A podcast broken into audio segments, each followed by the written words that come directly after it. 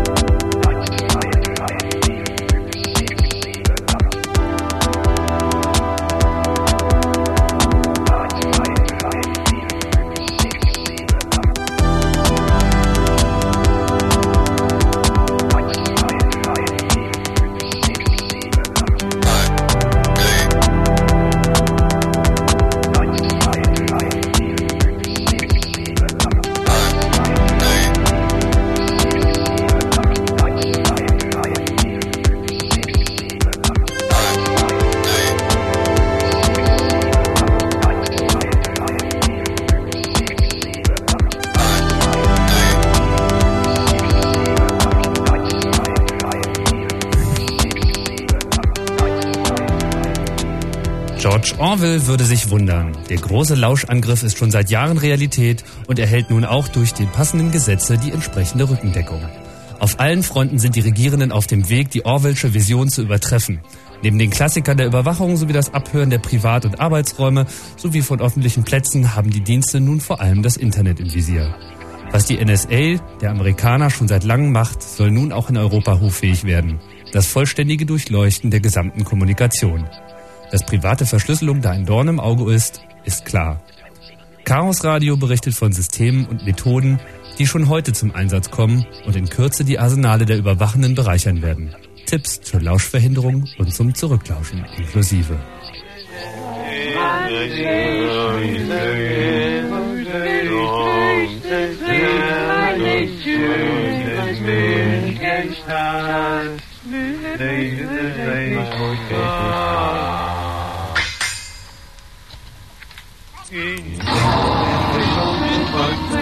ein Markt,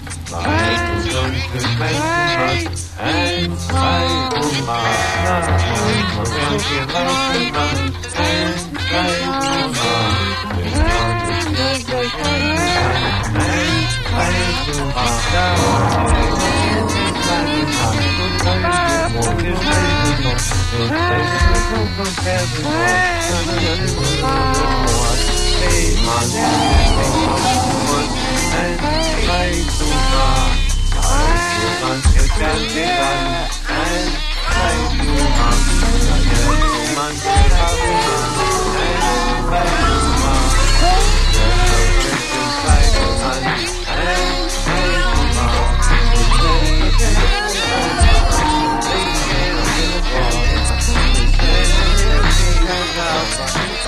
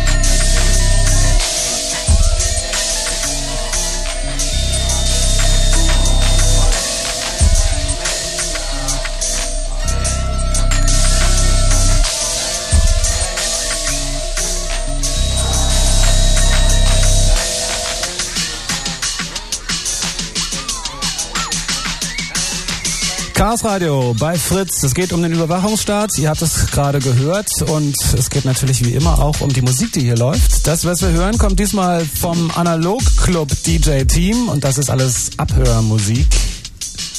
Wer kennt die näher? Kennt ihr die? Wir ja, kennen die, sicher. Heute zu, im Moment noch zu zweit, an sich aber zu dritt. Tim ist hier, Andi ist hier und Frank ist auf dem Weg. Der hört uns jetzt vielleicht im Autoradio. Irgendwie noch in der S-Bahn, ja. Ach, im S-Bahn-Radio dann. ah, vielleicht hat er so ein läuft kleines jetzt, zum Umschnallen. Läuft da jetzt auch schon Fritz irgendwie in der S-Bahn? Überall. Naja, nicht überall irgendwie. Es gibt hier so ganz grausame Tankstellen zum Beispiel in der nächsten Umgebung. Eieieiei. Lauwarmer Da läuft also nicht nur super schlechte Musik, sondern da kann man auch nicht mal was zu essen kaufen. Also zumindest nichts, wovon man das Gefühl hat, dass man den nächsten Tag überlebt. Aber 28 Biersorten. Aber 28 für Tankstellen gehört. Das ist, ist allerdings auch eine Tankstelle, die den, die den Spruch hat, heute schon getankt oder irgendwie sowas. Oder ich habe ich hab wieder voll getankt oder irgendwie sowas. Ich mein, ja, heute schon nachgetankt. Ja, irgendwie so in der Richtung. Auf jeden Fall ist das ganz alles ganz eklig und widerlich. So, wenn wir, bevor wir eigentlich in die Thematik einsteigen, wir werden später erst mit euch telefonieren, ihr da draußen an den Empfängern. Denn, achso, Fritz Chat ist natürlich auch auf www.fritz.de slash speakers. Ähm, da sind auch schon einige Leute drin. Und ähm, wir können nachher auch anrufen, allerdings erst später, denn zum Thema Überwachungsstaat, wenn wir euch heute erstmal einiges an Informationen bieten, technische Informationen, politische Informationen, alles was dazugehört und nachher natürlich auch mit euch diskutieren. Mhm. Und euch ein paar Fragen stellen. Genau, Fragen, Fragen, Fragen. Aber erst gibt es vielleicht ein, zwei Sätze. Hacker der Woche brauchen wir, glaube ich, nicht küren, ist klar. ja, die sind sozusagen schon gekürt, das stimmt. Von allen möglichen Medien. Muss man dazu noch was sagen von eurer Seite? Naja, ich weiß ja nicht, ob jedem so klar geworden ist, was da eigentlich wirklich passiert ist müssen wir jetzt auch nicht unbedingt groß aufkochen. Also im nee, Prinzip haben die halt irgendwas. Die haben halt das heute schon wieder 30 Journalisten am Telefon erzählen. Ich will nicht mehr. Warum ja, musst du denn? Ich, du, ich meine, Andi ja, ist ja Presse, als Sprechersprecher des Chaos Computer Clubs unterwegs und dann rufen tatsächlich die ganzen Zeitungen an und sagen, ja, was ist denn da mit T-Online passiert? Bei ja, euch? Ja, wir sind da irgendwie so eine Übersetzungsinstanz geworden für fachunkundige Journalisten, die halt irgendwas lesen, das nicht verstehen und jemanden brauchen, der ihnen das äh, journalistenkompatibel oder teilweise eben auch krawattenkompatibel dann ausdrückt, je nach Zielpublikum und erklärt, wie die Welt funktioniert. Dafür kann man dich im neuen Wired bewundern. Ach, ich Echt? hab das noch nicht gesehen. Das, muss das ist eins dieser Fotos, was Ey, auch. Äh, warum habt ihr verdammt nochmal hier kein Internet?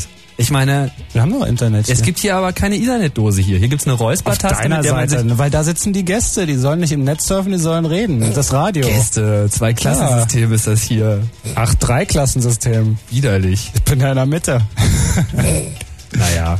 Ja, der ist im, im Wired mit einem dieser, dieser ähm, so comicartigen Fotos, die sie auch im Konrad hatten. Kompromittierenden Fotos. Ja. Da stehen aber ein paar nette Sachen bei. Nackt im Internet. Wobei man sich über Wired ja in den letzten Ausgaben doch erheblich aufregen konnte. Und ich war wirklich drauf und dran, einen der ersten, ich habe schon mal Leserbriefe geschrieben, einen der ersten Leserbriefe zu schreiben, was für ein imperialistischer Scheiß da abgelassen wird.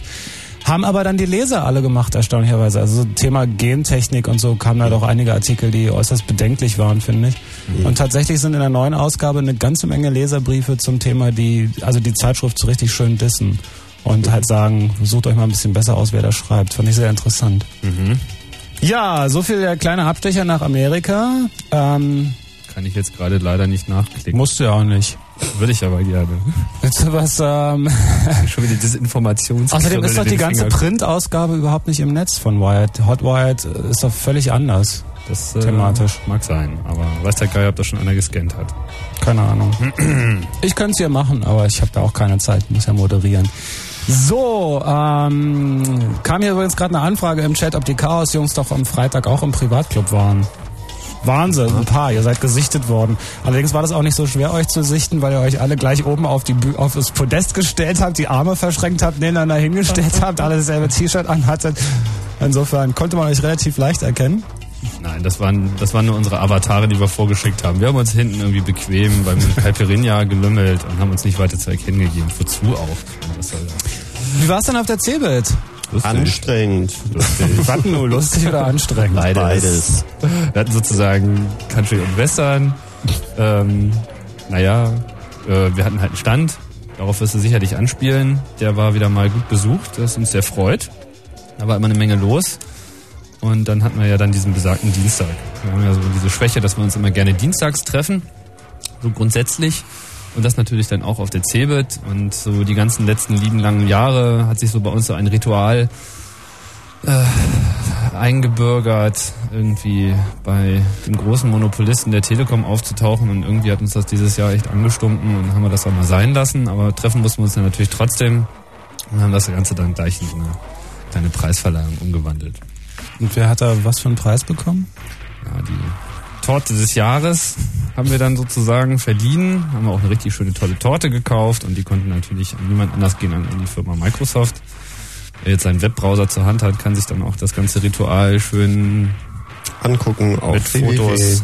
Genau, auf www.ccc.de haben wir das alles schön mal dokumentiert, was da abging. Es war eigentlich ganz lustig, so mit 200, 300 Leuten. Keine Ahnung, wie, da, wie viel da tatsächlich waren, aber es war halt alles voll. Der ganze Microsoft-Stand war halt da und Microsoft war sozusagen gezwungen, uns da offiziell zu empfangen und irgendwie die Kameras zu ertragen, äh, als wir ihnen halt diese Chaos-Knotentorte in die Hand gedrückt haben. Und immerhin waren sie so weit irgendwie wach ihres Geistes, dass, dass sie sich dann auch revanchiert haben und uns also ein Monopoly geschenkt haben unter dem Motto, so funktioniert das nun mal mit dem Kapitalismus. Hm. Da kann man geteilter Meinung sein. Ich habe das irgendwie vor ein Also, paar Tagen sa- versucht. Sagen wir mal so, man hätte sich was Witzigeres ausdenken können. Ja, man hätte sich was Witziges von können. Und ich Microsoft meine, meinst Von? Microsoft aus natürlich ein Monopoly Ich schenken. fand das so eigentlich, ich Ja. fand das eigentlich von ihrer Position aus her eigentlich ganz gut, weil ich meine, dass sie das Monopol haben, so, ich meine, das haben wir ja behauptet und das haben sie dann damit auch gar Mhm. nicht dementiert, sondern sie haben sozusagen intelligent darauf angespielt und gesagt, na ja, hier irgendwie dann Übt schon mal mit- mit Spielgeld, So. Ja, genau. kann man gelten Ja. lassen, so. Also ich meine, Da hab auch ich aber mal- Monopoly merkt man, dass wenn man das Geld nicht unter die Arme verteilt und solidarisch unter den Spielern aufteilt und nicht jeder ein Gewinner ist, dann macht das irgendwie auch keinen Spaß. Also das versucht zu zweit zu spielen mit meiner Freundin und wir sind kurzer Zeit darüber eingekommen, dass wir uns das Geld teilen, alle Gewinner sind und irgendwie andere Dinge tun. Ja, so kann man natürlich nicht Monopoly spielen, was ist das? Soziopoli. Ähm, sag mal, aber beim Thema Geld, ich meine, du hast gerade erzählt, die Zeitschriften rennen euch die Türen ein, wollen von euch Übersetzungen haben, was sie schreiben sollen. Ähm, ihr macht diese Aktionen auf der CeBIT und auch nicht nur da. Ähm, es gibt den Chaos-Kongress. Das sind ja alles, man liest viel über euch, ihr werdet immer wieder zitiert gerne ähm, als Chaos Computer Club. Das ist, ist eine generelle Frage, die vielleicht irgendwie einige am Radio interessiert. Das ist aber trotzdem, ist es ja ein Verein. Das heißt, der trägt sich hauptsächlich durch Spenden.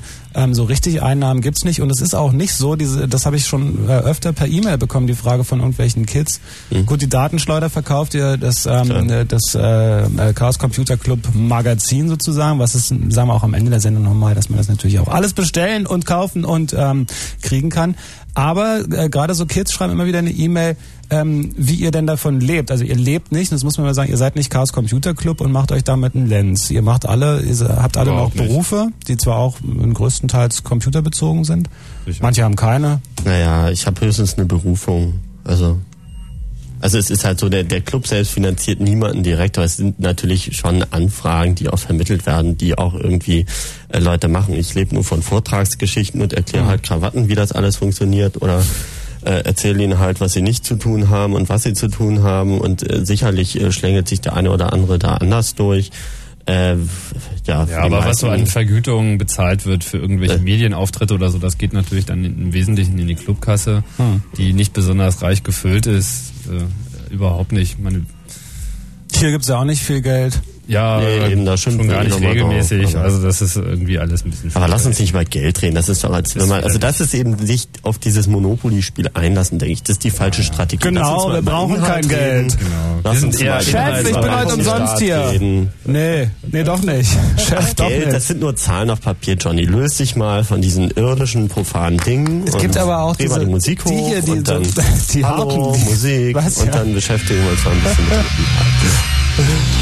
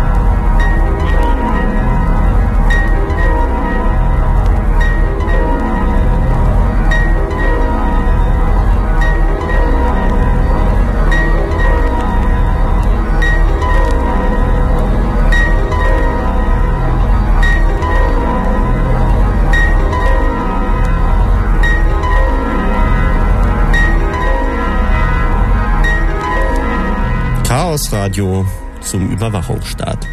Die Diskussion um den Überwachungsstaat hat ihren Höhepunkt nach der Nazizeit ja eher in den 80er Jahren.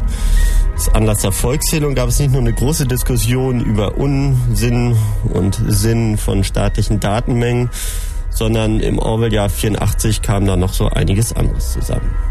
Dann aber kamen die 90er Jahre und andere Gefahren kamen zusammen mit dem, ja, mit der Liberalisierung sozusagen. Also da schien das zunächst einmal so, als wenn ihr die ungezügelte Betätigung von Wirtschaftskonzernen eine Gefahr für Freiheit und freie Betätigung ist.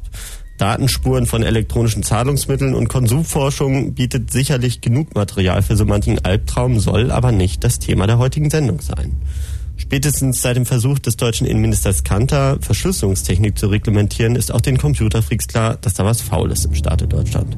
Unter Reglementieren ist dabei der Verbot all jener Verschlüsselungstechnik zu verstehen, die es auch dem Staat unmöglich macht, die verschlüsselten Texte oder Gespräche mitzuhören oder zu lesen. Ein Vorschlag, der ungefähr so toll klingt wie ein Gesetz, das es jedem Bürger vorschreiben würde, einen Zweitschlüssel der eigenen Wohnung bei der örtlichen Polizeidienststelle zu hinterlegen. Chaos Radio will sich dieses Mal daher nicht nur mit den technischen Bedrohungen des freien und selbstbestimmten Lebens auseinandersetzen, sondern auch ein wenig die politischen Verhältnisse beleuchten, die auf diesem Planeten den Bau und Einsatz solcher Techniken ermöglichen.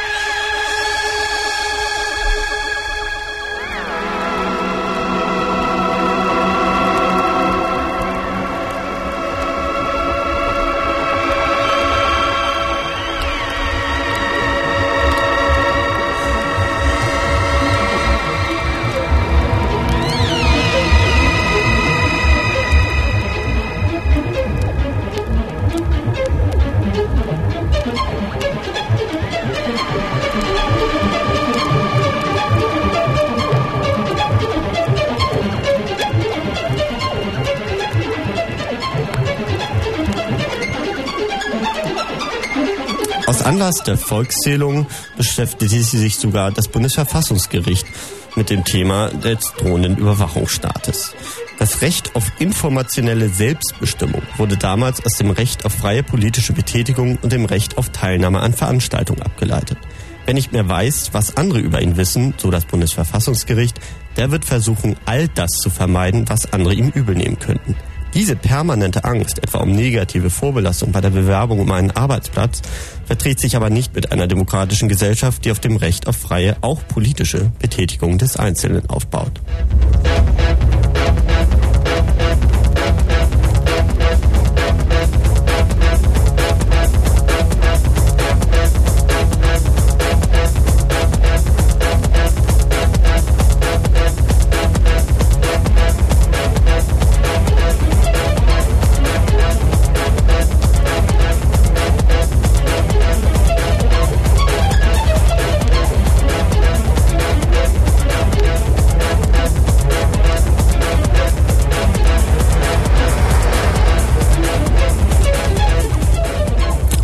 Zur Musik.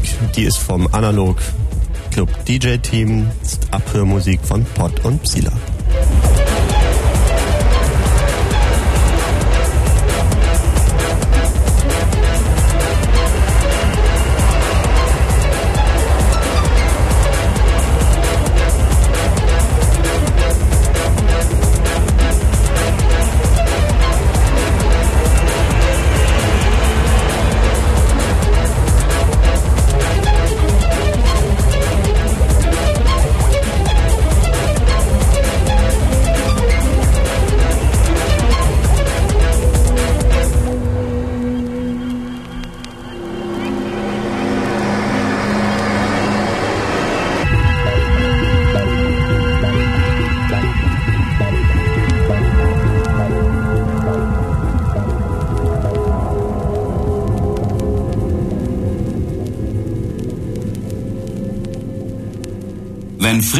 Raum Angermünde, dann 100,1.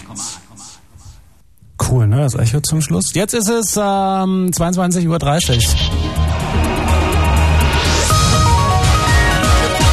Kurzinfo. Ritual. Die Bemühungen um ein Bündnis für mehr Lehrstellen sind zunächst gescheitert. Bei einem Treffen von Bildungsminister Rüttgers mit Wirtschaft und Gewerkschaften gab es keine Ergebnisse. Nach Angaben der Gewerkschaften werden im Herbst mindestens 70.000 zusätzliche Lehrstellen gebraucht. Fahnder. Nach dem Wegfall der Grenzkontrollen zwischen Deutschland, Österreich und Italien gibt es bei einigen deutschen Politikern Bedenken. Bundesinnenminister Kanter und sein bayerischer Kollege Beckstein forderten die Einführung eines sogenannten Sicherheitsnetzes. Dabei kann die Polizei Reisende im Hinterland der Grenze ohne konkreten Verdacht überprüfen. Störfall. Wegen eines Lecks im Kühlsystem ist ein Reaktor des Atomkraftwerks Ignalina in Litauen abgeschaltet worden. Es sei keine Radioaktivität ausgetreten, so die Betreiber.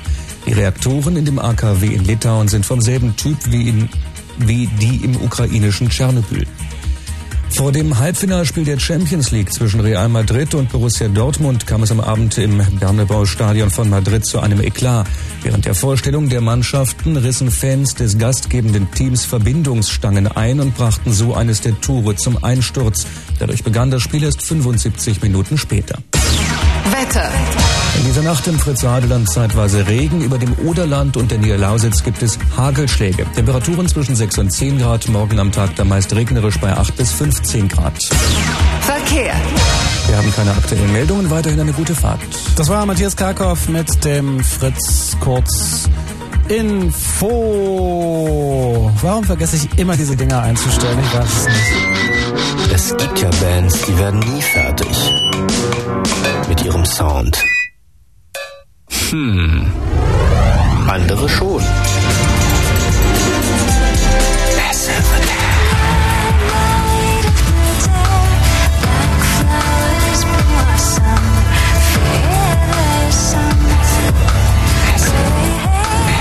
Massive Attack. Live in Berlin. Donnerstag, 14. Mai im Tempodrom. Massivst. Präsentiert von Fritz.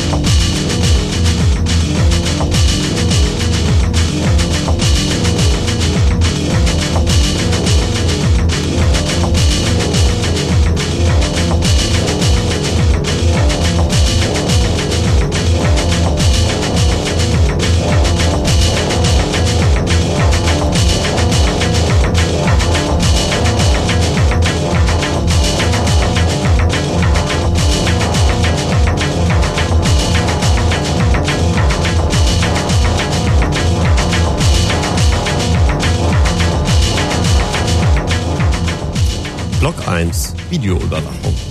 Auf der CeBIT letzte Woche demonstrierte eine bulgarische Firma ein Bilderkennungssystem anhand von Videoaufnahmen von beliebigen Autobahnaufnahmen. Auf dem Videobildschirm waren schnell vorbeifahrende Autos in größerer Menge zu sehen. Auf dem Computerschirm zusätzlich noch ein Fenster mit einer Liste schnell dahinratternder Autokennzeichen, die dabei ermittelt wurden.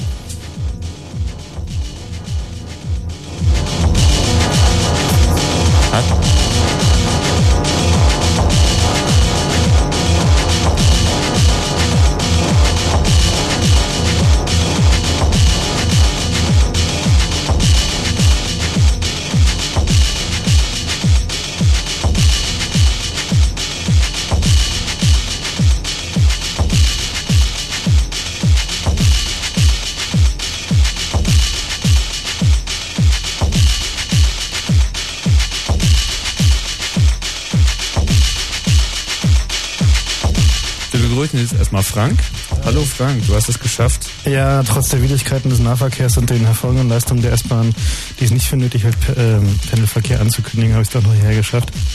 Du bist sozusagen hergependelt. Ich bin sozusagen hergependelt in einer Rekordzeit von zwei Stunden quer durch Berlin. Bemerkenswert. Bist du überwacht worden dabei? Also ich habe 14 Kameras gezählt auf meinem Weg hierher.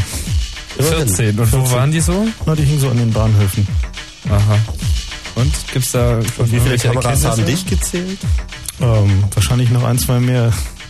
Würde ich auch sagen.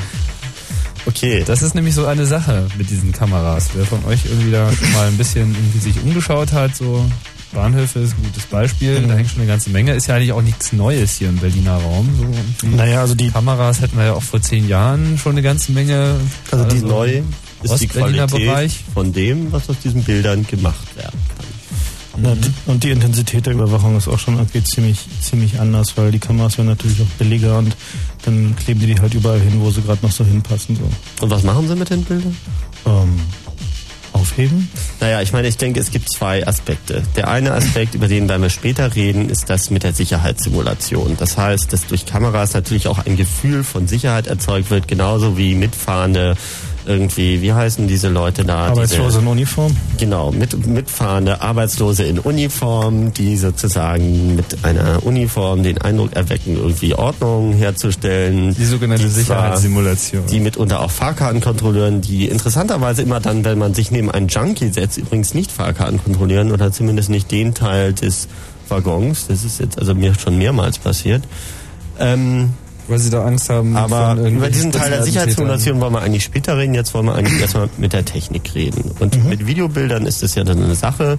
Die Erkennung von Gesichtern ist sozusagen eine alte Wissenschaft. Da gab es verschiedene Modelle, also den Abstand der Iris auch zur biometrischen Sicherheitsauthentifizierung neuerdings benutzt. Also wenn man beispielsweise an einem zukünftigen Geldautomaten im Jahre 2000 schießt mich tot dann also Geld abheben will, dann sind diese Automaten mittlerweile auch in der Lage, eineigige Zwinge, Zwillinge voneinander zu unterscheiden. Also mit Schieß mich tot kleiner 10. Also das ist durchaus, äh, solltest du also vielleicht dazu sagen, eine Technologie, die es bereits ja, gibt. Aber wir, lassen wir uns hatten ja, nun gerade die Cebit irgendwie. Da gab es doch diese tolle Halle 23. Mhm, genau, die Sicherheitshalle. Die hast du dir doch, glaube ich, ein bisschen angeschaut. Ja, also das Interessante war, dass sozusagen biometrische Technologien können sozusagen als beherrscht gelten. Also es ist halt nichts mehr, wo man noch irgendwie eine Weile rumforschen muss, sondern das ist halt sozusagen ähm, erkannt. Also es gab ungefähr zehn Firmen, die irgendwie diverse Pattern-Matching-Technologien im Videobereich äh, vorzuzeigen hatten, halt angefangen von Autos über Gesichter.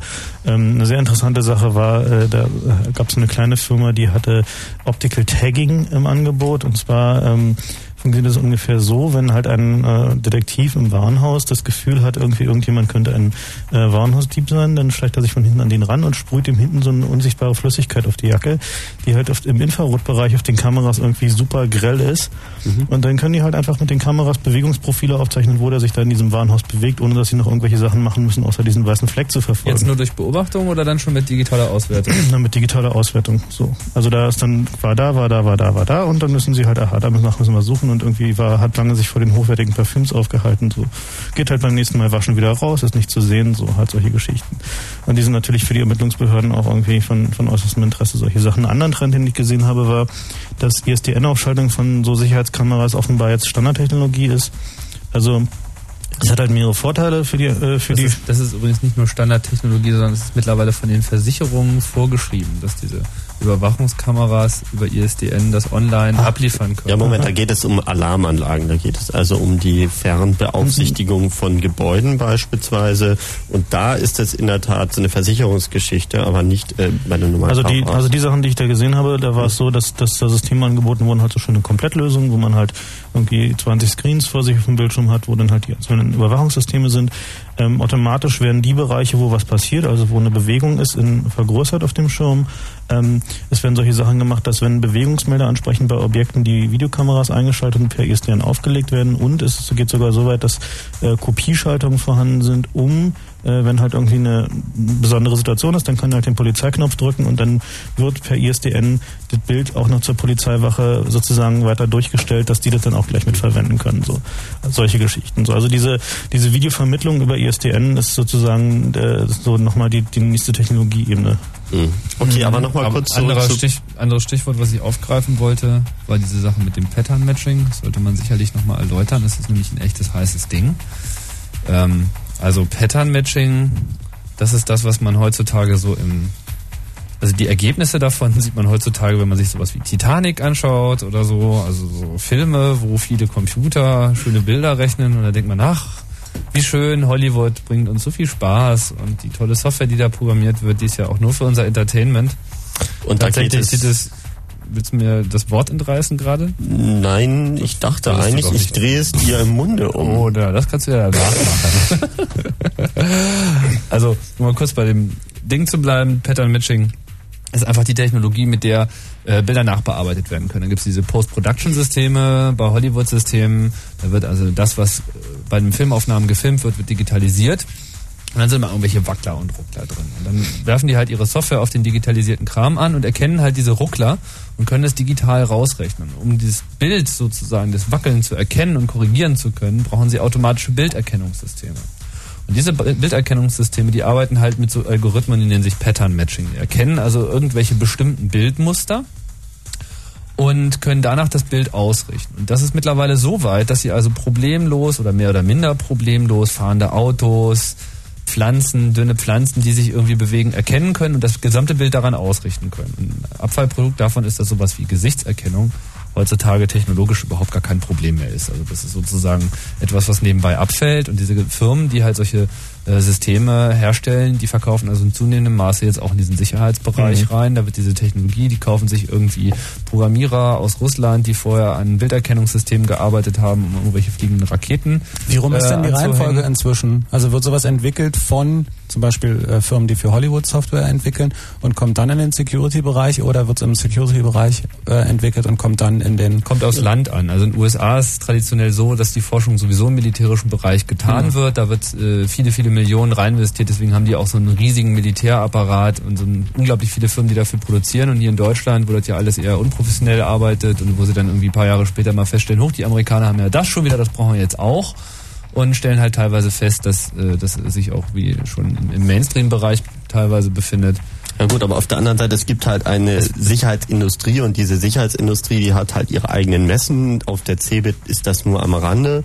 Und diese Messen, die werden halt auch für staatliche Stellen sozusagen veranstaltet, wo dann eben die Herren vom BKA oder vom LKA rumwandern und dann eben sehen, ach, hier haben wir doch eine kleine süße bulgarische Firma für Bilderkennung von Gesichtern. Auch wenn die irgendwie autonom sich schwarz vermummen, so sieht man doch zumindest auch ihre Augen und diese Augen reichen eben aus, um das hinreichend zu identifizieren und mit der Datenbank abzugleichen und eben vollautomatisch zu, zu erstellen, wer mit wem in welcher Reihe, in welchem Block und so weiter und so fort was getan hat. Äh, das heißt, im Grunde genommen kann man das Entschuldigung. bitte. Kleines Experiment. Kann man das, kann man das gar nicht mehr sagen, wer da jetzt wem beißt. Und ich glaube, wir prügeln uns jetzt mal ganz kurz hier intern, drehen die Musik nochmal hoch. Irgendwie. Gut, ihr könnt euch hauen Also es besteht keine den- Gefahr für die Hörer. Ja. Ich gebe den Punktestand durch. Im Moment liegt Andi vorne. Nein, da ist Tim mit der rechten. Was sollte das mit der. Orangen? Frank schwitzt, aber das ist deswegen, weil er zu spät ist. Hilfe!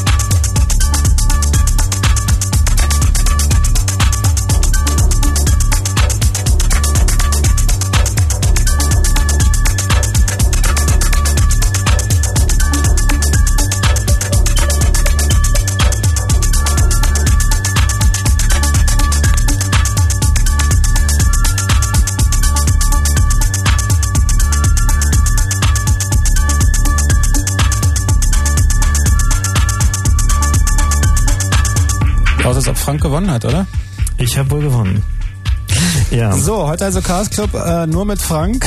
Chaos Computer Club nur mit Frank. Nein, die anderen sind noch hier. Noch. Gut. Ich wollte noch ein bisschen was erzählen dazu, wie, wie es im Osten so war mit der Videoüberwachung. Ähm, zuerst haben sie da sehr zögerlich irgendwie angefangen damit, ähm, weil die Technik halt teuer war und die Installation schwierig und so. Man musste halt lange Kabel durch die Gegend ziehen und so. Und dann gab es halt diesen Zwischenfall am Alexanderplatz, als, ähm, ich weiß nicht mehr ganz genau wann es war, irgendwann in den 70er Jahren, es da zu einer richtigen heftigen Hooligan-Randale kam, wo irgendwie richtig viele Bereitschaftspolizisten von den Hools verprügelt wurden und irgendwie alles drunter und drüber ging, es glaube ich sogar ein, zwei Tote gab und oh. sozusagen die Situation im Wesentlichen außer Kontrolle war und da haben sich dann gesagt, nee, das kommt nicht nochmal vor und haben halt die gesamte Innenstadt von Berlin, wie auch die in Dresden und Leipzig, komplett mit Kameras gepflastert. So, das war teilweise verdeckt, teilweise offen so eine Umgegend vom Alex konnte man es ganz gut, ganz gut sehen. Es waren halt so richtig dicke, große Kästen, so diese Wetterschutzgehäuse.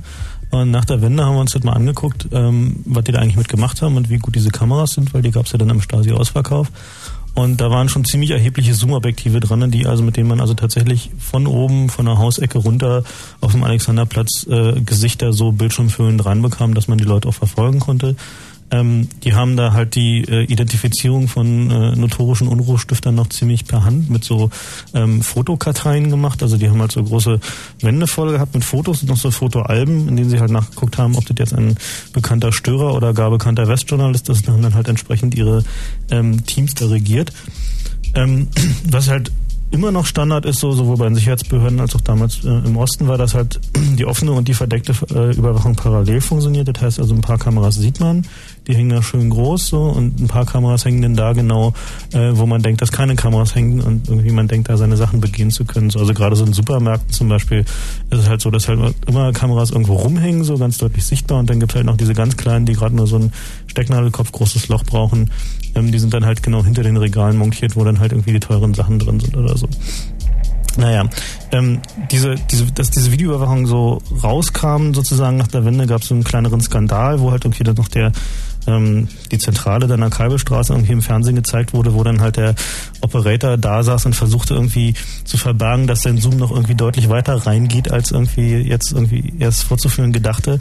Sie haben dann den größten Teil der Technik schon rausgeräumt gehabt, um die Leute nicht allzu sehr zu verschrecken und meinten, nein, das dient alles nur der Sicherheit und der Verkehrsüberwachung und wir wollten ja nur den Überblick behalten. Naja, es war halt alles ganz sicher.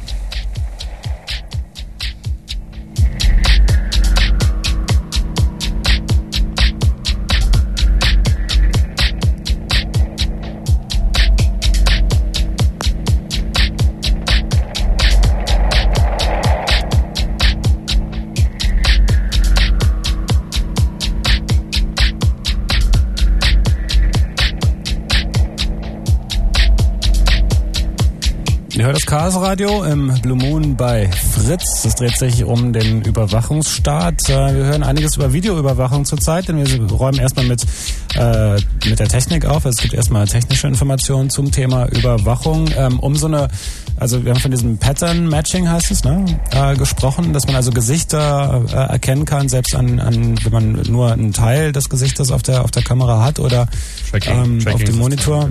Genau, äh, genau ähm, Video Tracking, Pattern Matching. Äh, dazu braucht man doch aber auch eine Datenbank schon mal von Gesichtern. Also ich meine, um die dann elektronisch vergleichen zu können. Also, also mal auf deinen äh, Personalausweis drauf geschaut. Ja, ja interessante Ach, Linien da auf deinem kein Foto. Mensch drauf.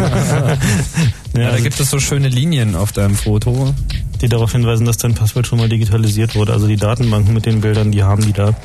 Und die haben auch die Bilder selbst, du bekommst es eben zurück. Deswegen ja meine ich ja. Und gibt man nicht sogar zwei ab? Ja, eben. Ja. Eins für die Datenbank und eins für die andere Datenbank. Ähm, ich habe mir, ich hab mir mal angeguckt, ähm, wie gut so eine Systeme sind, die halt so eineige Zwillinge unterscheiden können, äh, gerade so bei Zutrittskontrollsystemen. Und äh, da ist es tatsächlich so, dass äh, die so etwa 500 Gesichter in fünf Minuten rauswerfen können, so aus so Erkennungsströmen. So, also die können die halt, ähm, wenn die die Software ein bisschen modifizieren, dann halten die die, die Kamera an eine Menschenmenge, zoomen halt einmal quer durch so und die Gesichter, die halt erkannt werden, die ploppen dann gleich los. Ja. Wo hast du dir sowas angeguckt? Hm? Wo hast du sowas gesehen? Na, bei so einer Messe, wo irgendwie lauter Banken waren und die haben halt irgendwie da auch so lauter Security-Spielzeug gezeigt. Also zeigen sie, zeigen sie halt nur so semi-öffentlich. Es gibt äh, unter anderem die Nummernschilder, die neuen sind auch deswegen so modifiziert. Ne? Mit diesen neuen Zahlen irgendwie, die sind einfach auch besser erkennbar. Ja, die hatten wir ja schon hier von genannt auf der CeBIT, da gab es ja schon so eine Software. Irgendwie. Die halten einfach nur noch die Kamera auf die Autobahn mhm. und dann ploppt einfach jeder Fahrzeughalter in dem Moment, wo er unter der Brücke durchfährt, ploppt er auch schon auf dem Bildschirm hoch. So, das Argument war ja irgendwie, sind fälschungssicher, so, das ist das, was in die Medien getragen worden sind. Da das Interessante an sieht man auch wieder so diese Formulierungen, ja. auf die wir noch kommen werden, die immer dahinter stecken, um sowas durchzusetzen. Also das Interessante an dieser einen Technologie war allerdings auch, das war eben eine bulgarische Firma, eine Ostblock-Firma und die hat die Software für unter 1000 Dollar dort angeboten. Äh, das ist also wahrlich nicht nur für Sicherheitskräfte, sondern auch äh, jeder Hobby äh, große Bruder irgendwie kann Will sich mal haben, kurz ja. irgendwie eine Videokarte in seinen Aldi PC stecken, dann irgendwie sich die Software aus dem Internet holen und ab ist. Ja, fehlt zwar noch irgendwie die Datenbank der Fahrzeughalter, aber zumindest Bewegungsprofile kann man schon mal erstellen damit. Naja, wenn du nur ganz bestimmte Leute überwachen willst, auf die du es abgesehen hast, irgendwie, mhm. dann hast du ja die ihren Kennzeichen. Also. Also zumindest kannst du einen Laptop auf einer Autobahnbrücke montieren mit einem Solarpanel, irgendwie drei, vier, fünf Ausfallautobahnen in Berlin rum und dann weißt du einfach genau, wer irgendwie in diese Stadt fährt und wer wieder rausfährt. Also wenn wir sozusagen wissen wollen, wer sich im zukünftigen Regierungsviertel auffällt, brauchen wir doch eigentlich nur bei den entsprechenden, so viele sind es ja nicht, Ein- und Ausfahrten dieses großräumigen Geländes Kameras zu montieren. Also und dann können wir sozusagen bei entsprechenden Petitionseingaben uns unmittelbar immer an denjenigen wenden, der gerade angekommen ist. Nur, dass wir sowas natürlich niemals tun würden. Also ist das illegal? Interessant ist, interessant ist dass diese, diese Nummernschilderkennungstechnologien werden schon bei amerikanischen Parkhäusern, mittlerweile auch bei deutschen Parkhäusern äh, serienmäßig verwendet, um zu kontrollieren, welche Fahrzeuge rein und rausfahren. Tankstellen doch bestimmt auch. Ja klar, die haben genug Kameras da hängen. Ne?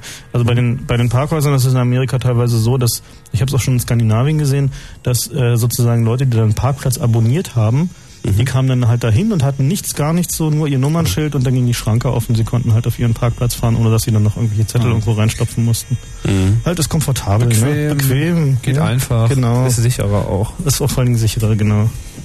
Dann gibt es ja nicht nur Videoüberwachung.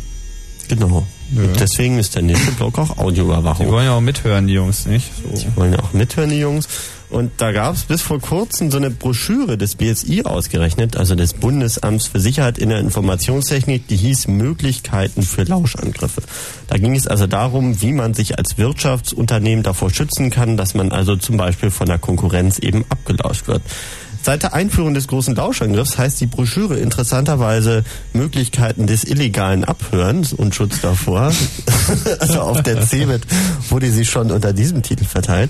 Die Grafik dazu mit den entsprechenden Symbolen findet ihr auch im Webserver. Die werden wir euch jetzt hier nicht runterlesen, weil das wäre allzu langweilig. Also wer einen Browser zur Hand hat, kann jetzt mal schnell auf www.ccc.de hüpfen.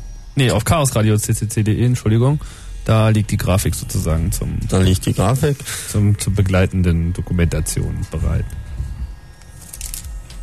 Tja. Ach, jetzt soll ich wieder die Musik hochziehen. Ach, ja, schon vielleicht, nee. vielleicht könnt ihr das doch erstmal sortieren. Zwei Sekunden nach dem Satz winken. Ja. Ach, das ist doch wieder total unprofessionell. Ja. Steht, du hast doch das Konzept vor dir. Wir sind doch vor. Anni macht heute wieder alles Und wo steht da nach, nach Durchgabe CCC Musik hoch? Steht hier nicht. Ach, steht hier nicht.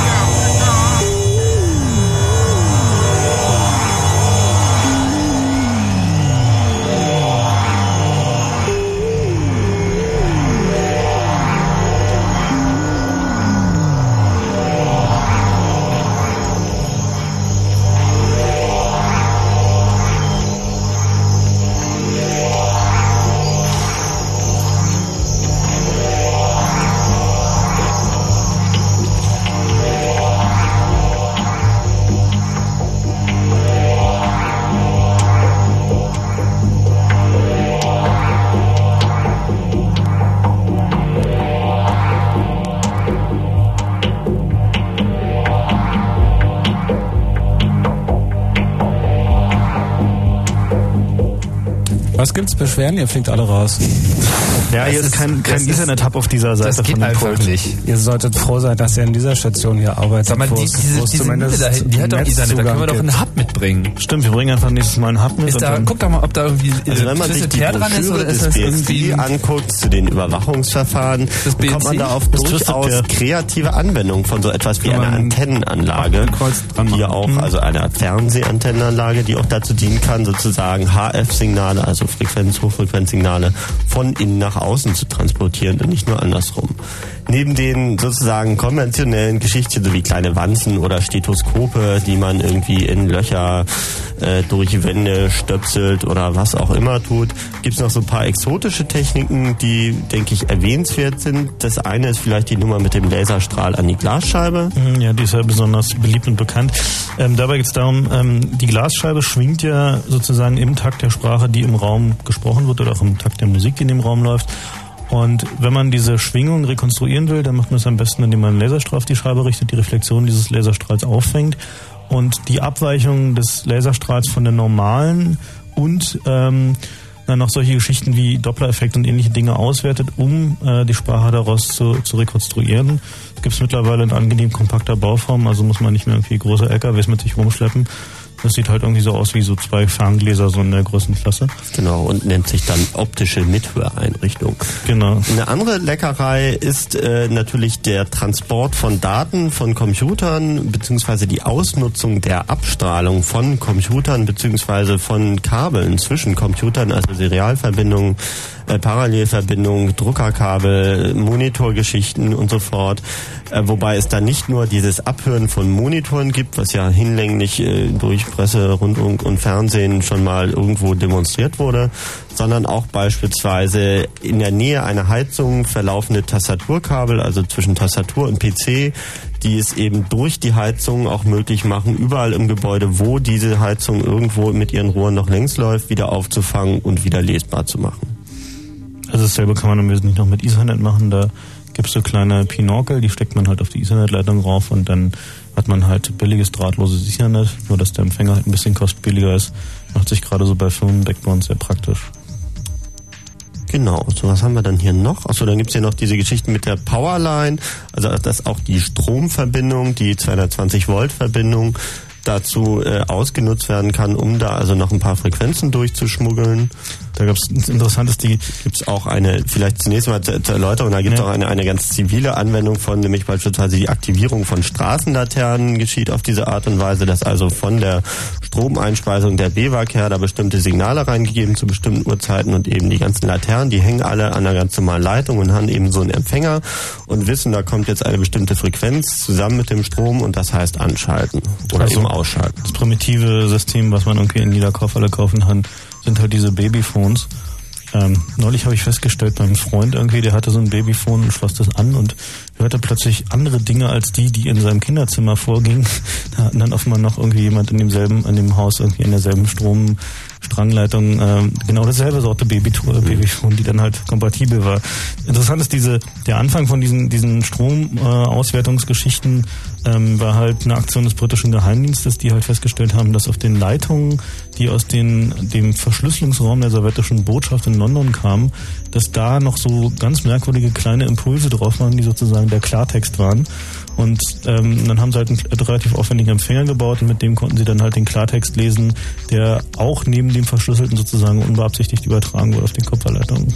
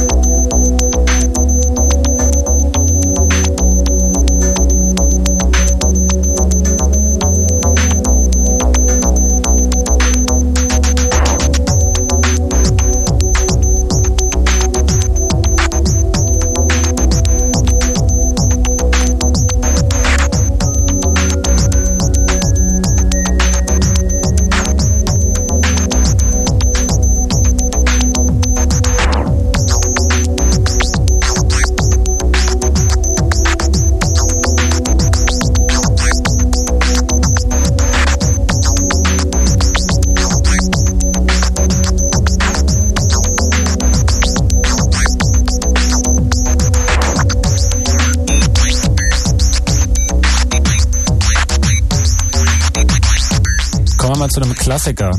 Der Telefonüberwachung. Da gab es ja gerade im letzten Jahr ein, zwei Veröffentlichungen, ähm, die uns sozusagen eine neue Dimension äh, der Überwachung der Telekommunikation nahegebracht haben, nämlich das Echelon-System der amerikanischen NSA. Ähm, zu dem System selbst kommen wir jetzt sagen wir mal gleich so. Zunächst einmal hat sich da im Grundprinzip was geändert.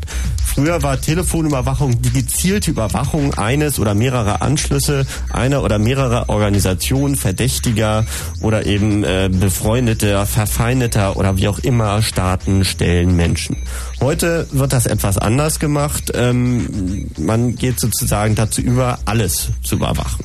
Alles ähm, heißt zunächst einmal alle Verbindungsdaten vor allem sozusagen zu speichern, weil wer telefoniert mit wem ist zum einen hochinteressant und zum anderen ist es von der Datenmenge so überschaubar, dass man eben auch über Jahre hinaus das noch speichern kann und damit Kommunikationszusammenhänge nachzeichnen kann. Äh, die andere Geschichte oder der andere Grund, warum das gemacht wird, ist, dass mittlerweile die Techniken der Spracherkennung der Erkennung äh, bestimmter Stichworte in gesprochenen Worten so weit fortgeschritten ist, dass es also praktikabel ist, alle Auslandstelefonleitungen der Bundesrepublik Deutschland beispielsweise durch eine Computerstation im bayerischen Bad Aibling des amerikanischen NSA durchzulauschen sozusagen und dort eben auf bestimmte Stichworte zu achten und diese Stichworte, wenn sie dann auftreffen, dann eben nochmal besonders nachzuhören. Hm, also die, die Auslandsleitungsabhörstation Zulassung steht bei Frankfurt nicht in Bad Aibling. Egal. Ähm, die also diese diese Aber, Wort naja, ist egal. so, ja. Das, also ist nämlich ein interessanter Fakt, dass alle Auslandsleitungen Deutschlands wirklich alle in so einem kleinen Ort bei Frankfurt zusammenlaufen. Die Was meinst du mit alle auch die von den anderen Telefongesellschaften? Nein, das kann nicht sein. Frankfurt ist der zentrale Hub für internationale Aufschaltung. Nicht mehr. Also das ist schon eine Zeit lang deswegen nicht mehr, weil einige Interkontinentalleitungen direkt von Hamburg ins Wasser gehen und einige Sachen auch direkt von München, also von hinter München aus per Richtfunk in Länder wie zum Beispiel Italien gehen. Aber ist egal. Wir brauchen jetzt die, über die technischen mhm. Details uns hier nicht zu streiten. Das mit dem Streiten, das machen wir dann, wenn wir die Musik wieder hochdrehen. Dann können sich dann die Hörer. Im Chat kam, kam gerade Zwischenfrage nach Handys. Handys. Handys ja. kommen wir vielleicht ein bisschen drauf. später zu. Zunächst einmal geht es hier so ein bisschen um die, um die Grundprinzipien. Und dieses Echelon-System ist sozusagen äh, das System schlechthin, kann man sagen. Also das ist auch so als Vorbildsystem für den Aufbau entsprechender nationaler Systeme mittlerweile dient, sozusagen als Referenzmodell. Also der, der amerikanische NSA hat halt ähm, schon seit na, mehreren zehn Jahren, kann man sagen, zusammen mit seinen Partnerdiensten Australien, Neuseeland und Großbritannien, ähm, angefangen, äh, ein vollständiges, flächendeckendes Abhörsystem für alle möglichen Arten von Kommunikation aufzubauen. Sei es elektronische Kommunikation, also Fax, Telex, E-Mail, ähm, sei es Sprachkommunikation über Telefon, sowohl über Richtfunk als auch über Kabel, als auch über Satellit. Ähm, die Sachen werden halt flächendeckend abgefangen, durch diese Wortbanken äh, gepumpt und halt auf verdächtige Stichworte überprüft sei es sowohl, was weiß ich, bestimmte Anschlüsse, die halt sozusagen regelmäßig äh, gemonitort werden, ähm, als auch vorwiegend, äh, dass halt äh, sozusagen verdächtige Wortkombinationen, Namen, Ortsbezeichnungen, was auch immer, rausgefiltert werden und diese Gespräche dann sozusagen ähm, markiert werden äh, für eine manuelle Auswertung, wo halt dann sozusagen dadurch selektiert werden kann, welche äh, äh, welche Gespräche eigentlich interessant sind. Also es sind diese, diese Lexika, die da verwendet werden, die werden halt von den Partnerdiensten sozusagen immer aufbereitet. Die NSA hat dann sozusagen das letzte Wort und ähm, die, also diese Rechner, die diese Spracherkennung machen, stehen jeweils an den Empfangsstationen von diesem, von diesem Echelon-System und jeder, jeder äh, Partnerdienst kann sozusagen Stichworte in diese Lexika von diesen Spracherkennern einspeisen. Was konkret am Beispiel Bundesrepublik Deutschland heißt, der BND brüstet sich ja auch gerne damit, dass er also in der Lage ist, auf bestimmte Stichworte diese Wortbanken einzusetzen. Das bedeutet also, der Bundesnachrichtendienst gibt der amerikanischen NSA die Stichworte, die sozusagen für ihn interessant sind. Äh, die lauschen dann die Gespräche durch, stellen fest, wo was davon irgendwie vorkommt und dann überlegen sie sich, was sie den Deutschen geben und was nicht. Ähm, das ist sozusagen so, wie es de facto läuft. Und damit äh, ist dann zum einen die technische Kompetenz des BND oder sagen wir die Kompetenzsimulation des BND sichergestellt, um also was weiß ich, den Giftgashandel mit Libyen oder was es auch immer gibt, äh, ja, zunächst einmal als, als Propaganda-Argument sozusagen sicherzustellen.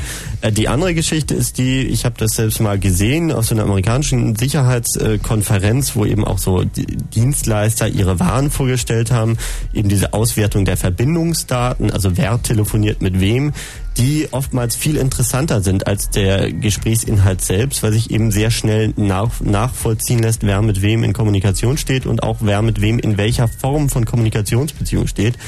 Die Software, die dort also demonstriert wurde, war nicht nur dazu geeignet, durch so riesige Datenbanken von gespeicherten Verbindungsdaten zu gehen und dann also aufzuzeichnen, was weiß ich, es handelt sich um eine Firma mit verschiedenen Filialen, es handelt sich um eine Mafia mit den Paten ganz oben, den Unterpaten unten und den, was weiß ich, den äh, ja, Kurieren ganz unten oder ähnliches, sondern eben auch, äh, wie sieht denn eine Freundschaft aus, wie sieht eine Familie aus, wie sieht eine Schulklasse aus, wie sehen die Kommunikationsverbindungen eines 20-Jährigen üblicherweise aus und so weiter und so fort, um also ja sozusagen großflächig und im Detail und im Jahre Nachhinein im Zweifelsfall nachvollziehen zu können, wer steckte denn wie wo mit drin.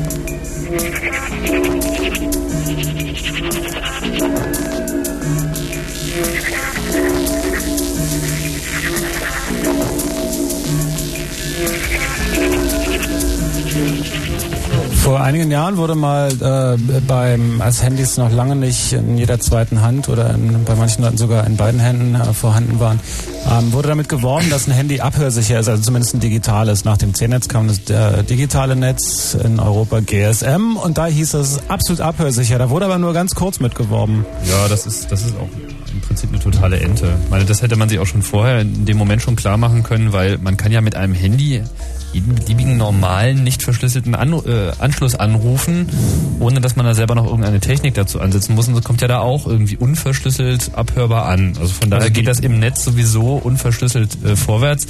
Bezog sich sozusagen im Wesentlichen auf diese Funkstrecke.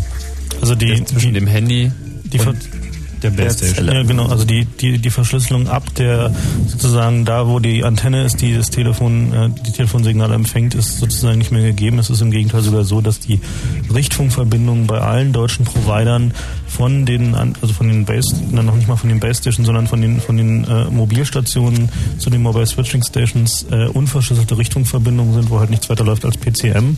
Kodierung, das ist also keine Verschlüsselung, sondern nur ein, ein Datenübertragungsstandard. Und ähm, es gibt halt etliche Geräte auf dem internationalen Markt zu kaufen, die genau diese Richtungsverbindungen äh, abschnorcheln können.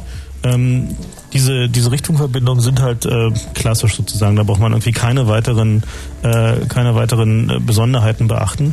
Ähm, das Problem ist halt nur, dass man äh, ja gerne wissen möchte, welche Telefonnummer man abhört. So, also weil da über so eine Richtungsverbindung sind halt zwei Megabit, da gehen halt äh, so 30 Kanäle rüber oder sogar mehr in diesem Fall, in diesem Fall sogar 60, wenn nur 32 Kilobit benutzt werden. Ähm, und diese, äh, die sind halt gleichzeitig drauf und man möchte ja gerne jemand speziell abhören, so ohne dass man jetzt zum Beispiel den Netzbetreiber damit belästigen muss, dass man dann eine Abhörgenehmigung braucht und dergleichen Dinge mehr.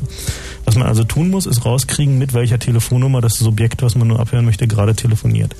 Und da gibt's halt diesen sogenannten IMSI-Catcher, ähm, der ging vor einiger Zeit ein bisschen durch die Presse. Dabei handelt es sich im Wesentlichen um ein Gerät, das ähm, kurz eingeschaltet wird, äh, dafür sorgt, dass äh, die Zellen, die eigentlich sozusagen die Telekommunikation sicherstellen, überlagert werden und äh, alle Handys in der Umgebung sich bei diesem IMSI-Cacher versuchen einzubuchen.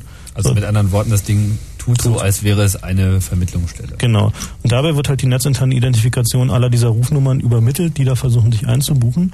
Und wenn man die dann hat, kann man halt entweder direkt die Funkverbindung weiter fortführen zur Zelle und auf dem also sozusagen so eine Art Man-in-the-Middle-Attack machen. Oder man treibt halt mit etwas mehr Aufwand und hört halt die Richtfunkverbindung äh, von der Zelle zur, zur Mobile Switching Station ab. Und was Oder ist das an... Ja. Ich wollte das Ganze jetzt schon zusammenfassen, wenn du jetzt noch Ach so, eine nee, Frage hast. Nee, äh, meine Frage äh, geht jetzt wieder von den Handys weg auf normale Telefone. Es gibt ja auch diese Telefone, die so einen Scrambler drin haben. Ja, Moment, das ist eine andere Geschichte. Also ich wollte zunächst einmal kurz zu deiner Ausgangsfrage, nämlich zur Abhörsicherheit von GSM. Also zum einen handelt es sich natürlich um Werbeargument, klar. Zum anderen handelt es sich um sozusagen den ganz anfänglichen Stand der Implementierung.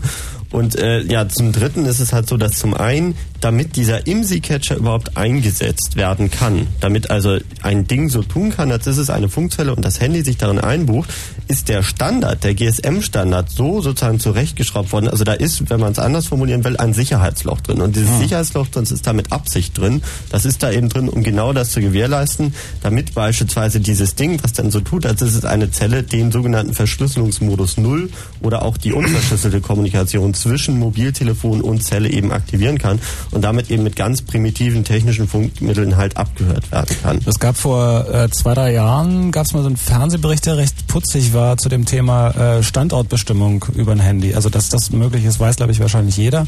Und ähm, da gab es dann aber so ein, so ein als, als das zum ersten Mal klar wurde, gab es einen Fernsehbericht darüber. Und das war putzig, sage ich deswegen, weil die haben dann so einen Raum gezeigt, wo man das also machen kann bei irgendeinem Netzbetreiber, der dann sagen kann, die Nummer befindet sich gerade da und da. Und dann haben sie aber wirklich so, so, so völlig blöd eigentlich gezeigt, dass dafür aber nur drei Leute einen Schlüssel haben für den Raum. Ah. Und Ja, das ist auch das, das war wirklich Fernsehen. hoch, Johnny, bezieht hoch deine interessant zu sehen, nicht dass aus die dem Fernsehen. Fernsehen ist kein Informationsmedium. Fernsehen ist ein Unterhaltungsmedium. Und Wenn Radio? du deine Gehirnzelle Radio ist Na, irgendwie, na? das kommt ein Na? bisschen drauf an. Ne? Wir versuchen hier ja auch nicht unbedingt Nennen wir es Infotainment. Okay. Infotainment. Das ist, ganz schön, das ist ein ganz schön widerliches Wort. Das finde man ich ganz besseres. schön hart.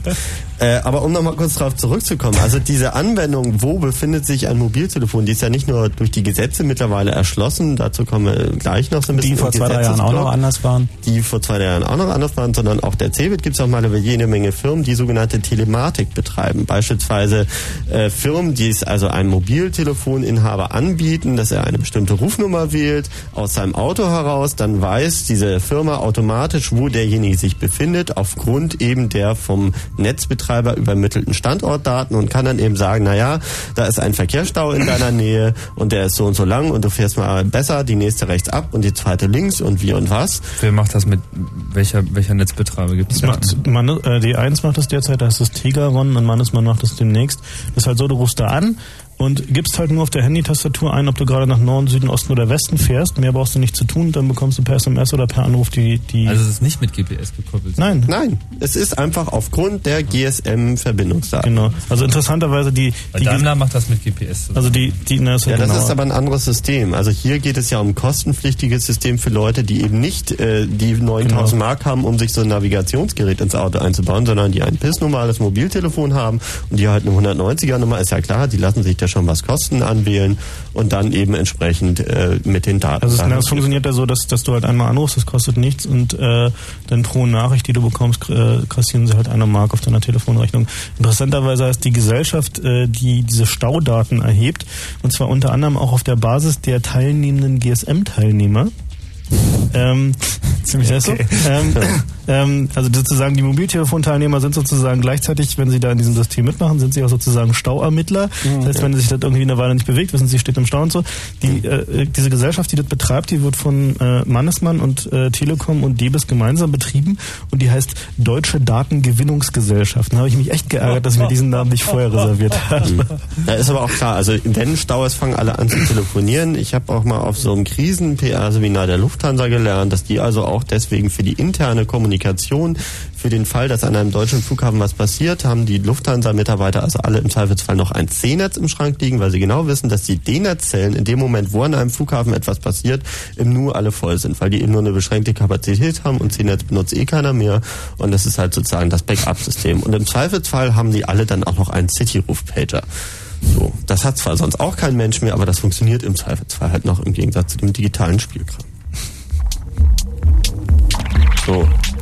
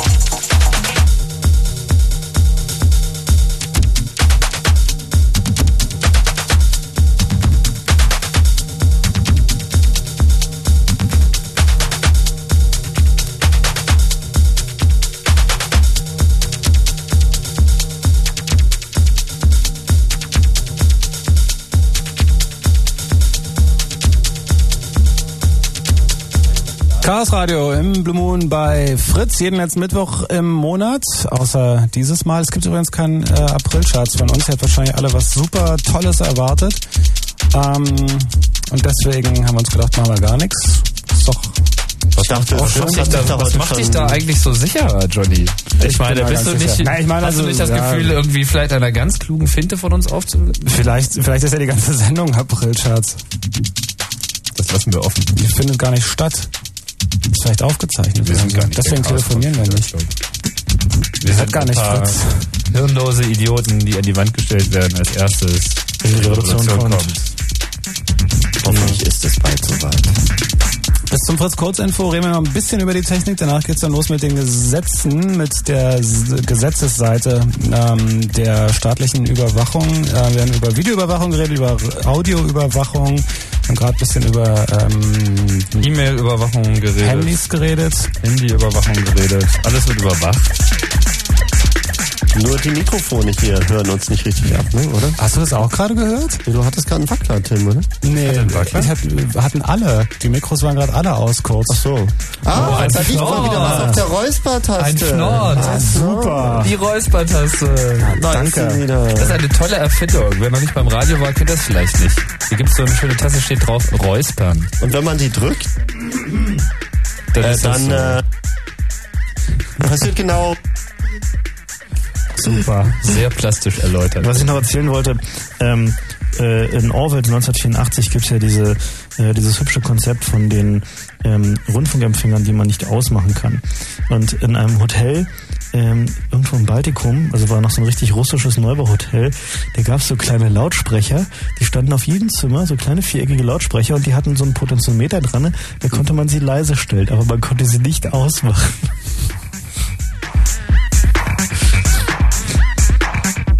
Was ist denn mit einem der, der großen Themen im Netz überhaupt, mit äh, E-Mail-Überwachung?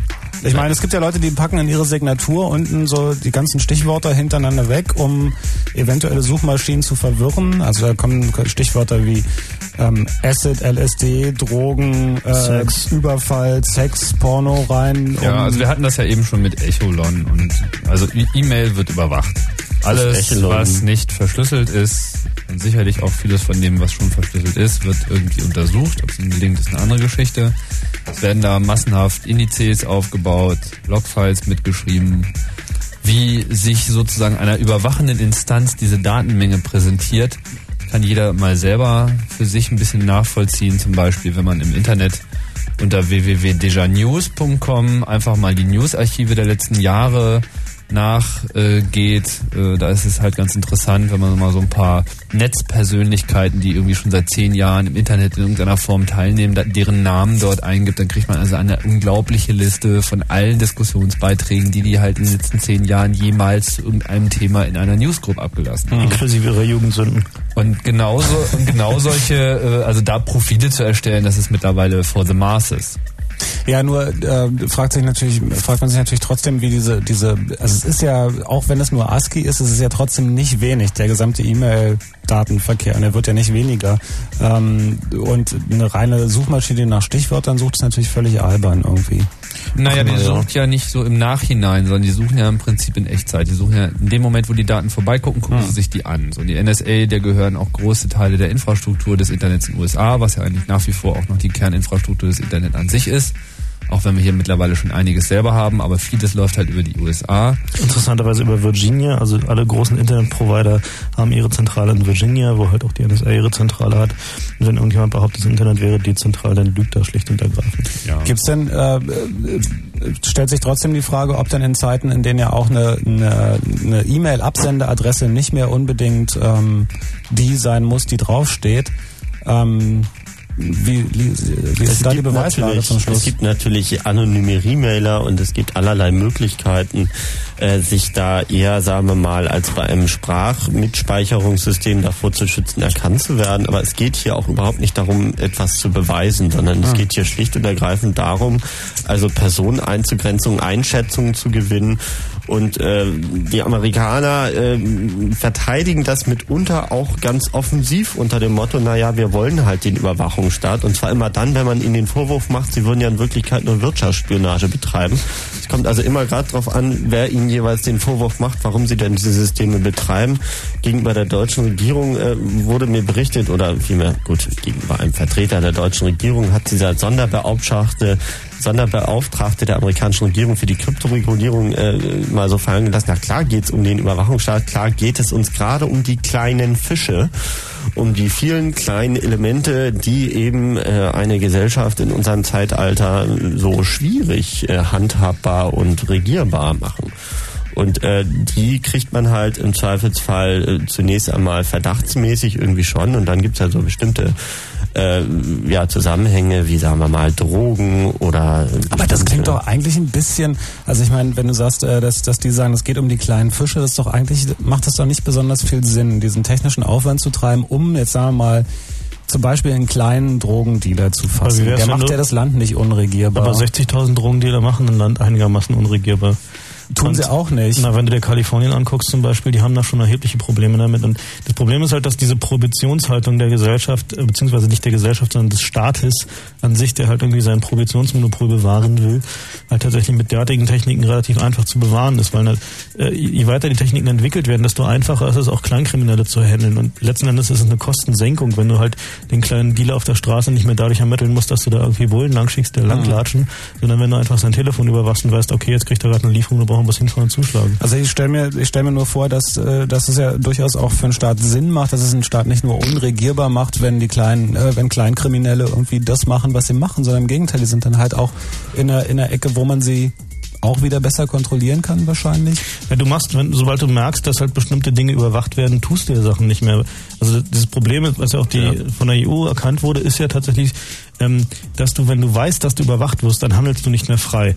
Oder wenn du auch nur weißt, dass du überwacht werden könntest, dann handelst du nicht mehr frei, sowohl was jetzt, was jetzt kleinkriminelle Handlungen mhm. betrifft, aber auch vor allen Dingen, was zum Beispiel missliebige politische Ansichten betrifft. Das war das Konzept, was in der DDR wirksam war, dass halt irgendwie klar war, dass in jeder Oppositionsgruppe sind halt Spitzel drin so. Mhm. Und äh, damit fällt Terrorismus einfach aus. Genau. So. Als, naja, als ich glaube, das fördert eher die Kreativität. Ja, also sicherlich im Einzelnen sicherlich, aber im Großen und Ganzen auf legale Aktionsformen im Zweifelsfall oder sich halt nicht erwischen zu lassen.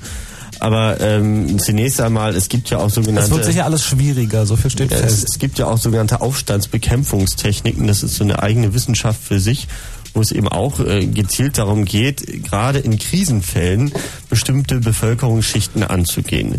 Jetzt wird beispielsweise gerade die Telekommunikationssicherstellungs, nee, das Telekommunikationssicherstellungsgesetz durchgesetzt. Das heißt, dass auch in den neuen GSM-Mobiltelefonnetzen und auch bei den neuen Service-Providern dieses Konzept durchgesetzt wird, dass also im Falle eines Krisen- oder Katastrophenfalles alle Telefonanschlüsse zunächst einmal nicht mehr in der Lage sind, selbsttätig zu telefonieren. Die können maximal noch angerufen werden und nur bestimmte Leute können also aufgrund einer Whitelist, einer eben mit sondern berechtigten Liste überhaupt noch telefonieren. So, und das sind so Geschichtchen, die da so im Hintergrund passieren und im Zweifelsfall äh, mal kurz eine Krise zu produzieren, um dann also, äh, ja, keine Ahnung, was man da so tun kann. Oder nehmen wir mal an, irgendein Kernkraftwerk fliegt uns jetzt um die Ohren. Dann ist, natürlich damit, dann ist natürlich damit zu rechnen, dass bestimmte subversive linke Elemente versuchen werden, irgendwie äh, sinnvoll irgendwie hier, äh, ja, keine Ahnung, irgendwas äh, vielleicht auf die Beine zu kriegen und dem muss man natürlich vorbeugen. Mehr zum Thema Gesetze nach dem gleich folgenden Fritz Kurzinfo.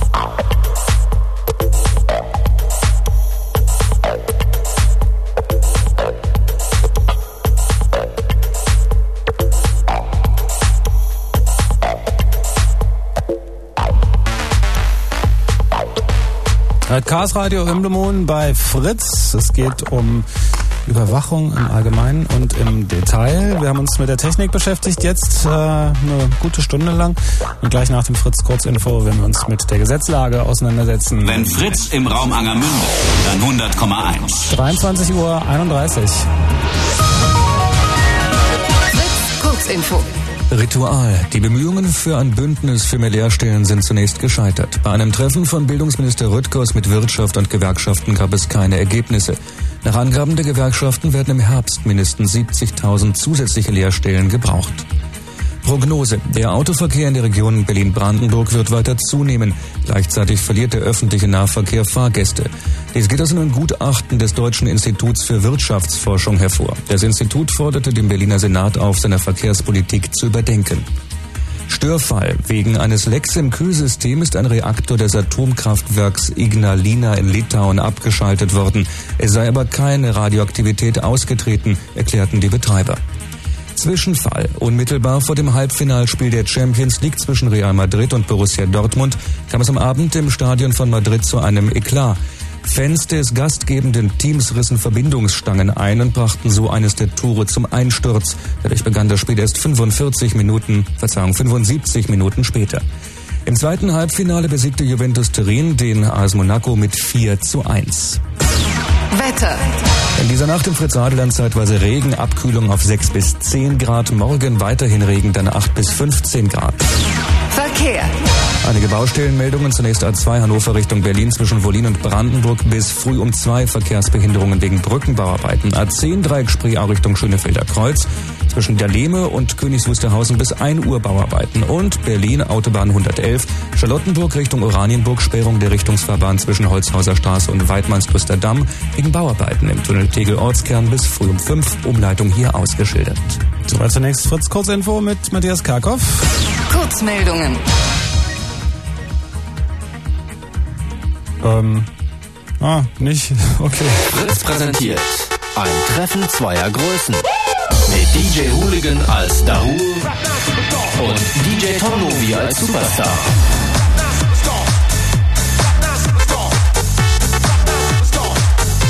Dahul meets Superstar. Freitag, 10. April ab 23 Uhr im Postvoramt Berlin Mitte. Oranienburger Ecke Tucholsky Straße. Präsentiert von Fritz. Fritz.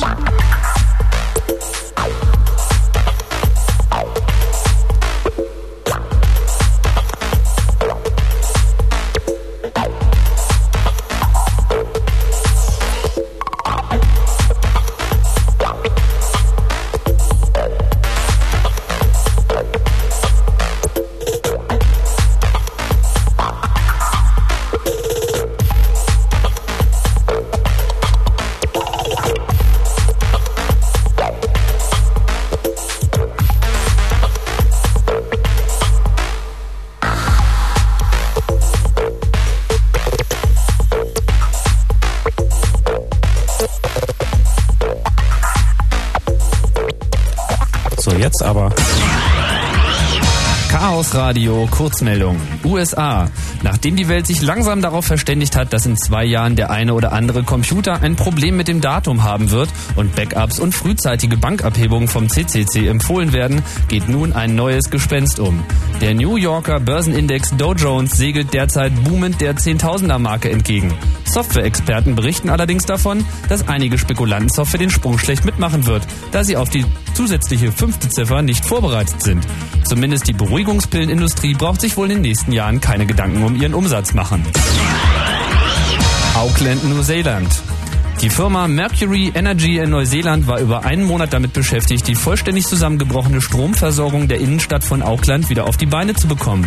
Die 40 Jahre alten Stromkabel hatten die Waffen gestreckt, nachdem ihnen Sugar Baby El Nino mit einer anhaltenden Dürre den Rest gegeben hatte. Unter den Betroffenen waren Banken, Krankenhäuser, die Börse und die meisten Unternehmen des Stadtzentrums. Notstromaggregate konnten nur das Schlimmste verhindern und gehören darüber hinaus zu den gefragtesten Artikeln.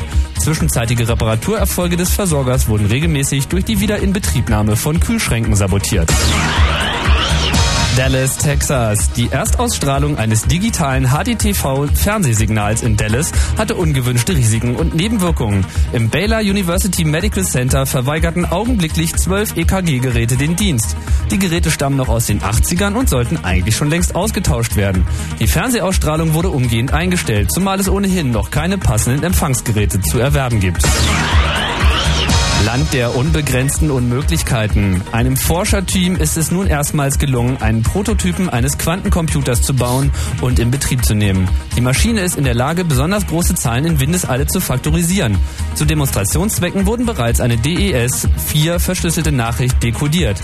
Präsident Clinton gratulierte den Forschern, aber kündigte an, dass er ein Gesetz auf den Weg bringen werde, das den illegalen Export von Quarks aus dem Gebiet der Vereinigten Staaten verbietet, bis ein System geschaffen ist, das Quarkhinterlegung ermöglicht und jedem Quark im Universum eine eindeutige Kennziffer zuweist.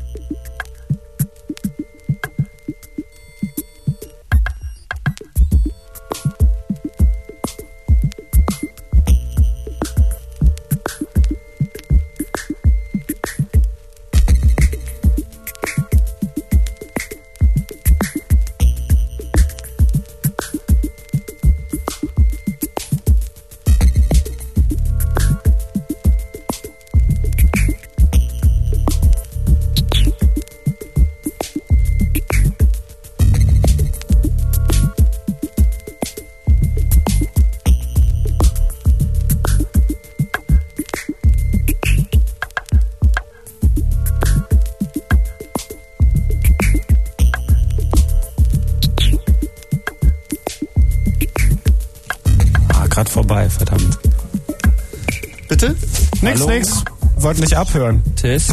Ah. Das ist ja unglaublich. Wollen wir hier mal eine halbe Minute telefoniert? Wir sind hier in einer Radiosendung, da wird nicht telefoniert. Ja, aber wenn Johnny während der Radiosendung pullern geht, dann kann ich wohl auch telefonieren. In drei Stunden muss man Wir werden einmal raus ein. Mikrofon im Klo anbringen, Johnny. Aber erst, wenn ich hier einen Internetanschluss habe. Ob Das das, wird richtig. Das nächste Mal bringe ich hier einen Hub mit. ob das so interessant wird für Dann können wir sozusagen das Klomikrofon direkt ins Internet Äh, Ich setzen. erinnere mich an irgendeine Szene in einem Film mit Leslie Nielsen. Ähm, Welche? Ja, das, wo er Wo das, das, das wo er Mikro so eine Rede hält mit so einem drahtlos Mikro und dann kurz zwischendurch auf den geht. Ja, das ist, ist da ein bisschen, äh, aber es ist ein bisschen ziemlich schamatischer Film. War das nicht Nackte Kanone oder irgendwie so ein genau, das, irgendeiner von denen. das war Großartige richtig, Filme. Richtig schlecht. Genau das Richtige, Apropos wenn man richtig Ja. schlecht. Nein, Richtig wirklich schlecht schlecht. werden, richtig schlecht werden kann einem, wenn man sich reinzieht, was sozusagen im Rahmen der sogenannten Telekommunikationsliberalisierung Ah, das uns Thema. gerade- Ah, uns Thema. gerade an Das neuen Thema. Gesetzen erwartet. Es gab ja auch schon vorher Einschränkungen des Brief- und Fernmeldegeheimnisses, so beispielsweise in der Version von 1989, wo es heißt, zur Abwehr von drohenden Gefahren für die freiheitlich-demokratische Grundordnung. Den Rest des Absatzes erspare ich euch bis auf das Ende ähm, das da lautet, sind die Verfassungsschutzbehörden des Bundes und der Länder, das Amt für den militärischen Abschirmdienst und der Bundesnachrichtendienst berechtigt, dem Brief-, Post- oder Fernmeldegeheimnis unterliegende Sendung zu öffnen und einzusehen, sowie den Fernmeldeverkehr zu überwachen und aufzuzeichnen. Hier ist also nicht unbedingt von einer fallbezogenen Vorgehensweise die Rede, sondern, wie gesagt, zur Abwehr von drohenden Gefahren und so fort. Die neuen Gesetze oder das neue Telekommunikationsgesetz geht da erstmal vom Prinzip ganz anders ran. Das ist ja jetzt so, dass jeder sozusagen Telekommunikation betreiben darf, nicht mehr nur die Telekom allein. Allerdings muss er dazu vom Staat eine Lizenz erwerben. Und diese Lizenz ist eben geknüpft an vielfältige Bedingungen. Es ist also nicht unbedingt so, dass Liberalisierung heißt, die Wirtschaft kann jetzt machen, was sie will und der Staat, der hat so ein paar Rahmenbedingungen noch festgeschrieben, sondern der Staat ist derjenige, der eine Lizenz erteilt oder eben verweigert und die Bedingungen dafür auch ganz genau festklopft. Und das, was in diesem Telekommunikationsgesetz an Befugnissen drin ist, ist weitaus mehr, als es bisher an Einschränkungen des Brief- und Fernmeldegeheimnisses gab. Da sind dann diese Nettigkeiten eingebaut, wie eben beispielsweise das Auskunftsersuchen der Sicherheitsbehörden im automatisierten Verfahren. Um also das erklären zu können, muss ich zunächst mal einige Begriffe erklären. Wir haben das gestern in unserer internen Dienstags-Weiterbildungsrunde versucht und wir sind da immer an dieses eine Wort gestoßen, an dem sich alle irgendwie gerieben haben und gesagt haben, was war das jetzt? Und deswegen, also um es zu übersetzen, der große Bruder heißt jetzt Bedarfsträger. Und der Bedarfsträger ist laut dem Paragraph 90 des neuen Telekommunikationsgesetzes oder vielmehr die Bedarfsträger, das ist also das Zollkriminalamt, der Bundesnachrichtendienst, der Bundesamt für Verfassungsschutz, die Bundeskriminalämter und so weiter und so fort. Zu den einzelnen. Diensten erzählen wir vielleicht nachher noch was, wenn wir die Zeit haben. Berechtigt über die sogenannte Regulierungsbehörde, die jetzt also das ehemalige ja, Bundespostministerium sozusagen nachbildet oder nacherbt, äh, berechtigt in die Kundendateien all derjenigen, die Telekommunikationsdienstleistungen für andere geschäftlich erbringen, reinzugucken. Und in diesen Kundendateien muss mindestens stehen, also Name, Anschrift und Rufnummer bzw. Rufnummerkontingente bzw. Adressen bzw. Adresskontingente. Es kann ja auch sich um einen Internet-Service-Provider handeln. Da haben die Kunden natürlich keine Rufnummer, sondern eben eine Adresse oder eine IP-Nummer oder was auch immer. Du darfst das übrigens ruhig nochmal wiederholen. Also, Äh, was denn? also in Kurzform so. Also die Kundendaten dürfen direkt, Die ohne dass der ja, Moment, genau, Service-Provider das ist, das weiß. ist, genau, der, der Trick, der. Trick an diesem Gesetz besteht nämlich eigentlich darin, dass derjenige, der diese Kundendatei führt, also von diesen Abfragen nicht Kenntnis erlangen darf. Es ist ihm bei Strafe verboten. Es ist eine der höchsten Strafandrohungen, die überhaupt in diesen Gesetzen drin ist. Wenn also ein jemand, der Telekommunikation betreibt, sagen wir mal die Telekom, nehmen wir sie mal als Beispiel, wenn die also da ein Mitarbeiter kann mich nicht leiden und hört sich deswegen in meine Leitung rein, dann ist das ein Verstoß gegen das Fernmeldegeheimnis, dann ist da eine bestimmte Strafandrohung in diesem Gesetz drin. Wenn aber der Staat beschließt, mich abzuhören mit richterlichem Beschluss oder durch den Verfassungsschutz und ein Telekom-Mitarbeiter steckt mir das, der sagt mir, hey, hör mal zu, da ist also auf deiner Leitung und so weiter und so fort, dann ist die Strafe, die den erwartet, wesentlich höher als die, die ihn erwartet, wenn er mich abhört. Nämlich? Äh, das geht bis zu fünf Jahre Knast. Und das andere sind bis zu zwei Jahre, wenn ich es recht im Kopf habe. Das muss ich aber nochmal nachschlagen. Das sind die, na, Irgendwo Eine Mail, Paragraph, Knast. Das ist doch nicht Paragraph schießt mich tot. Meine, das Interessante dabei ist halt, dass die, die, der technische Aufwand, der getrieben werden muss, um diesen Sachen nachzu, also tatsächlich den nachzukommen, ist zum Beispiel für einen Internetprovider, wo jeder, der sich über ein Modem einloggt, irgendwie dynamisch eine IP-Adresse zugewiesen bekommt, natürlich erheblich so. Und der muss halt tatsächlich irgendwie massive Investitionen begehen, ähm, um halt diesen Auflagen nachzukommen. Wobei jetzt ein Internet-Service-Provider noch nicht zwangsläufig unter das TKG fällt. Ja, richtig? und das ist sozusagen der nächste strittige Punkt. In diesem Telekommunikationsgesetz sind eben ganz viele Sachen drin festgehalten, wie eben das die Durchsetzung von Überwachungsmaßnahmen, die Geheimhaltungspflichten des Netzbetreibers und so weiter und so fort. Und im Moment ist noch ein bisschen strittig, wer eigentlich darunter fällt.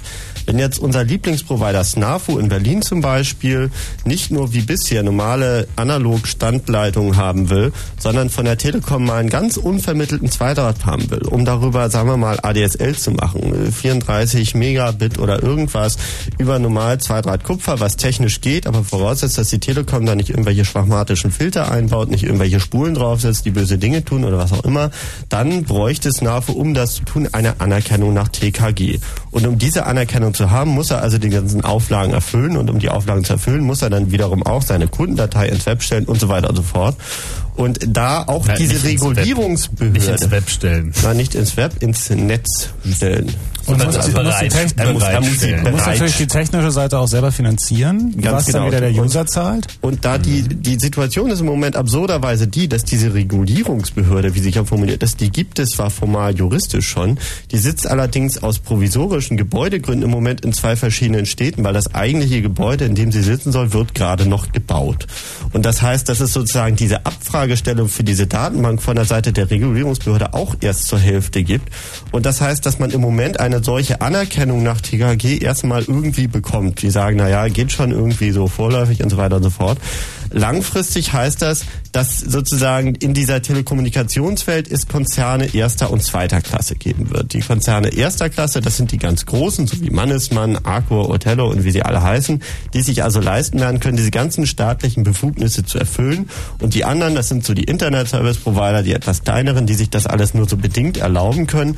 Äh, ja, die sind sozusagen die ganze Zeit so ein bisschen, man könnte das Ganze auch Lizenzerpressung nennen, sagen wir mal, äh, die sind an einem äh, Hebel so. Und dieser Hebel, der kann im Zweifelsfall eben umgelegt werden, wenn da mal jemand im Innenministerium einen schlechten Tag hat und sagt, also eigentlich stinkt uns das doch, diese dezentralen kleinen Provider, die wir nicht überschauen können und die uns irgendwie in ihre Kundendateien erst reingucken lassen, wenn wir vorbeikommen und überhaupt.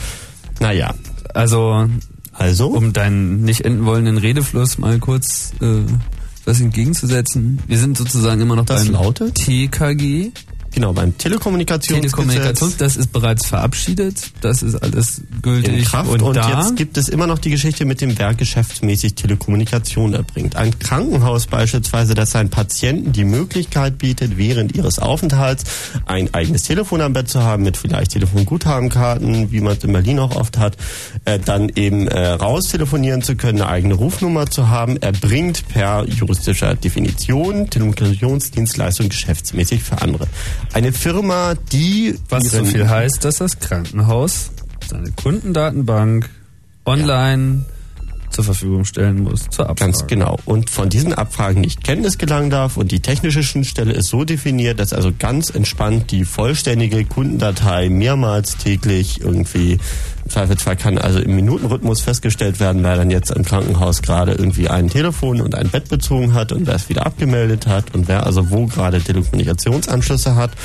Und das Ganze ist eben so herrlich unüberschaubar. Also auch eine Firma, die beispielsweise von ihren Angestellten verlangt, dass diese Privatgespräche selbst bezahlen, erbringt, so die juristische Definition, Telekommunikationsdienstleistung geschäftsmäßig für andere.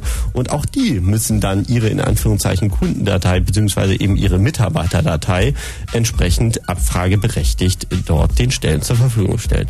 All das sind Sachen, die jetzt gerade aufgebaut werden, die nach äh, ja, einem etwas problematischen Umfeld für eine demokratische, demokratische Gesellschaft reden. Ähm, ja, Könnte etwas schwierig werden. könnte etwas schwierig werden. Wir können das auch erstmal sacken lassen. Genau, wir können das erstmal sagen lassen, weil die Musik wird eh gerade wieder besser.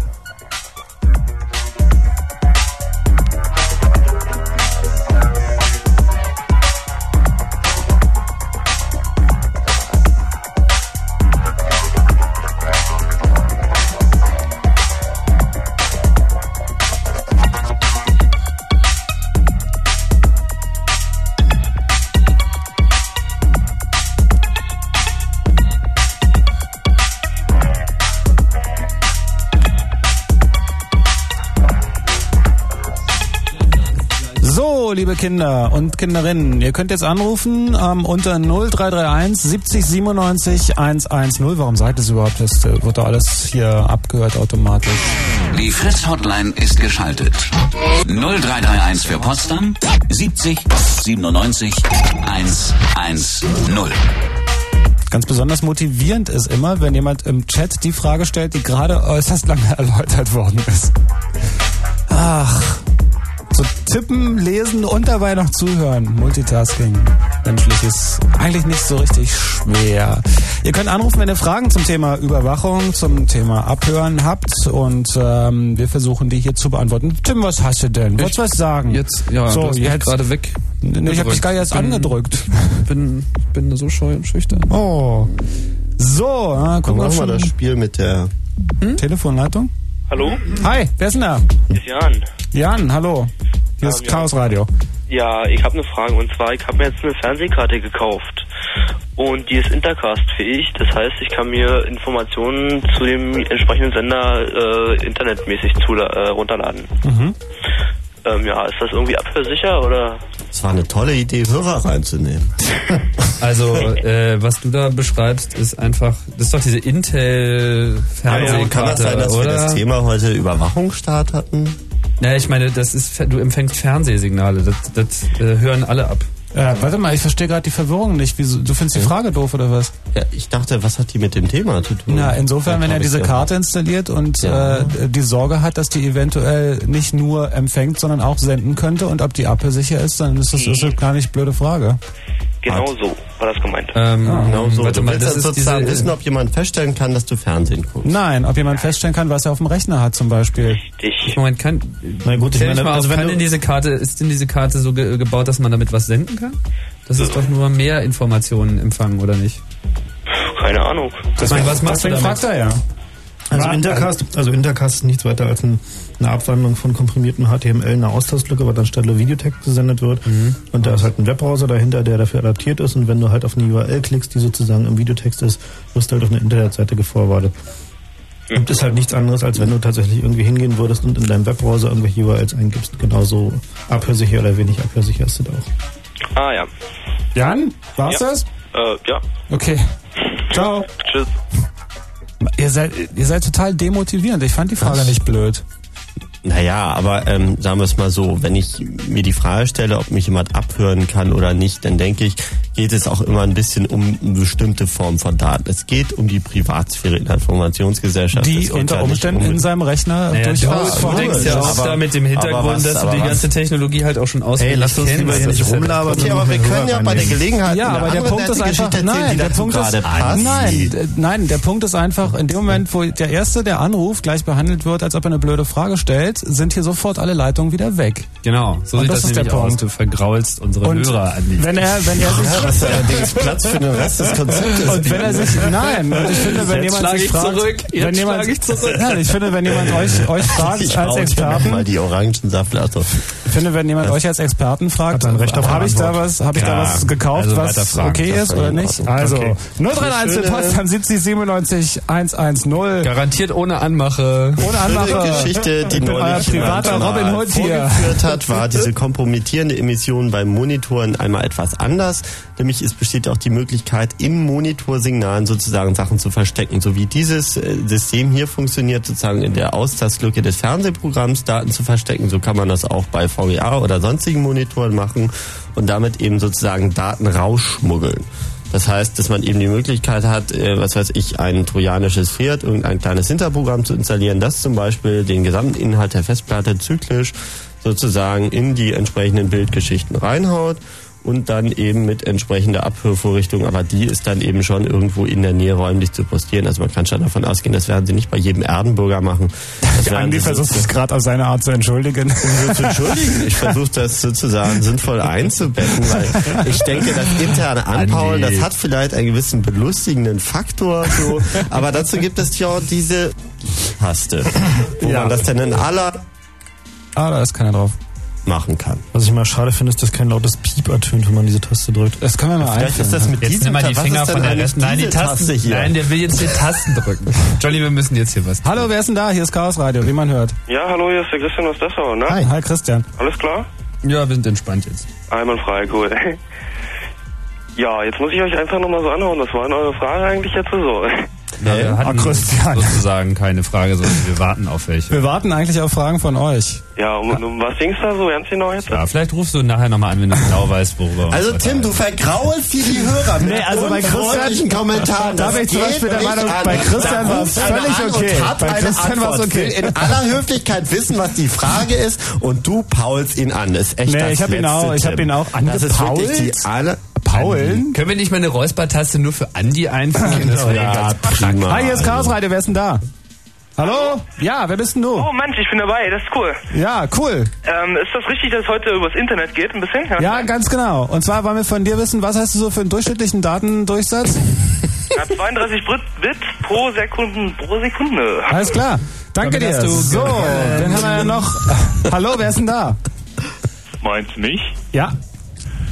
Grüß dich. Äh, hier Chaoten. Kennt ihr, kennt ihr den kleinen Artikel aus dem Freitag? Kleine PDS-Anfrage an die sächsische Landesregierung. Darf der Bürger eine entdeckt elektronische Wanze mit dem Hammer breitschlagen? Ja, interessant, wie war denn die Antwort? Antwort. Steffen Heidmann, sächsischer Justizminister und beinahe Bundespräsident, antwortet, technische Einrichtungen, die nach dem Entwurf der Gesetze zur Änderung des Grundgesetzes und zur Be Verbesserung der Bekämpfung der organisierten Kriminalität nach entsprechender richterlicher Anordnung zum Abhören und Aufzeichnen des nicht öffentlich gesprochenen Wortes in Wohnungen installiert werden können, bleiben in der Regel Eigentum der installierenden Stelle. Ihre vorsätzliche Zerstörung kann der, daher als Sachbeschädigung strafbar sein. Ui. Man hätte also auch Nein sagen können. Also ich meine, das ist interessant, da könnte man irgendwie glatt richtig drüber streiten, weil eigentlich ist eine Wanze ja tatsächlich in diesem Augenblick zwar nicht in meinem Eigentum, aber in meinem Besitz. Und was mein Besitz ist, darf ich erstmal irgendwie behandeln, wie ich will. Mm, das stimmt nicht. Na Also ich fast. finde jedenfalls genial. Also ich meine, wenn da nicht, wenn da nicht irgendwie ein Bundesadler mit Do Not Destroy drauf ist, wieso darf ich dann da nicht rauftreten? Na, weil du zum Beispiel alle anderen Dinge, die dir nur überlassen werden, ja auch nicht zerstören Nur das darfst. Interessante ist irgendwie, dass wahrscheinlich da kein kleiner Bundesadler drauf ist. Insofern wäre ich mich Wahrscheinlich nicht. gegen Industriespionage. Da steht bestimmt auch keine Service-Nummer drunter und die Frage wäre zum Beispiel, ob die Haftpflichtversicherung sowas dann übernimmt, aber Fragen über Fragen. äh, dank dir erstmal. Nichts zu tanken, wie wir Trinker sagen. Tschüss. Ach, tschüss. Ach naja. Alkoholisiert, aber Spaß dabei. Hallo, wer ist denn da? Ja, hier ist nochmal der Christian aus Dessau. Nochmal Christian. Hi. Ah, Eine coole Aktion eben, oder? hast du jetzt eine Antwort? Was? Eine Antwort? Nee, eigentlich Ja. nicht. Aber ich find's nur cool, wie ihr da hinter eurem Mikrofon abfeiert und die Leute hier so richtig schön abserviert. Ist cool, oder? Ja, das machen Voll wir aber an, eigentlich dem, gar voll an nicht. den Schaltern so zu sitzen, ist nicht schlecht. Christian, du kannst gerne äh, sagen, was immer du willst. Du bist auf Sendung. Das Blöde ist nur, wenn jemand anruft und sagt, ich weiß gar nicht, warum ich anrufe, ich habe keine Ahnung, was das Thema ist, ich habe euch auch nicht zugehört, dann wird er einfach rausgeschmissen. Weißt du, weißt du, das ist mir eigentlich auch real, weil ich will einfach nur mal kurz im Radio sein, will einfach nur. Okay, und tschüss. Okay, tschüss. So, 70 97 110 großer ist die Tag. Nummer in Potsdam. Hat er gerade noch so zum Ende des 1. Aprils geschafft. Hallo, wer ist denn da? Nix, keiner mehr. Das Besetzzeichen. Wer ist denn da? Hallo?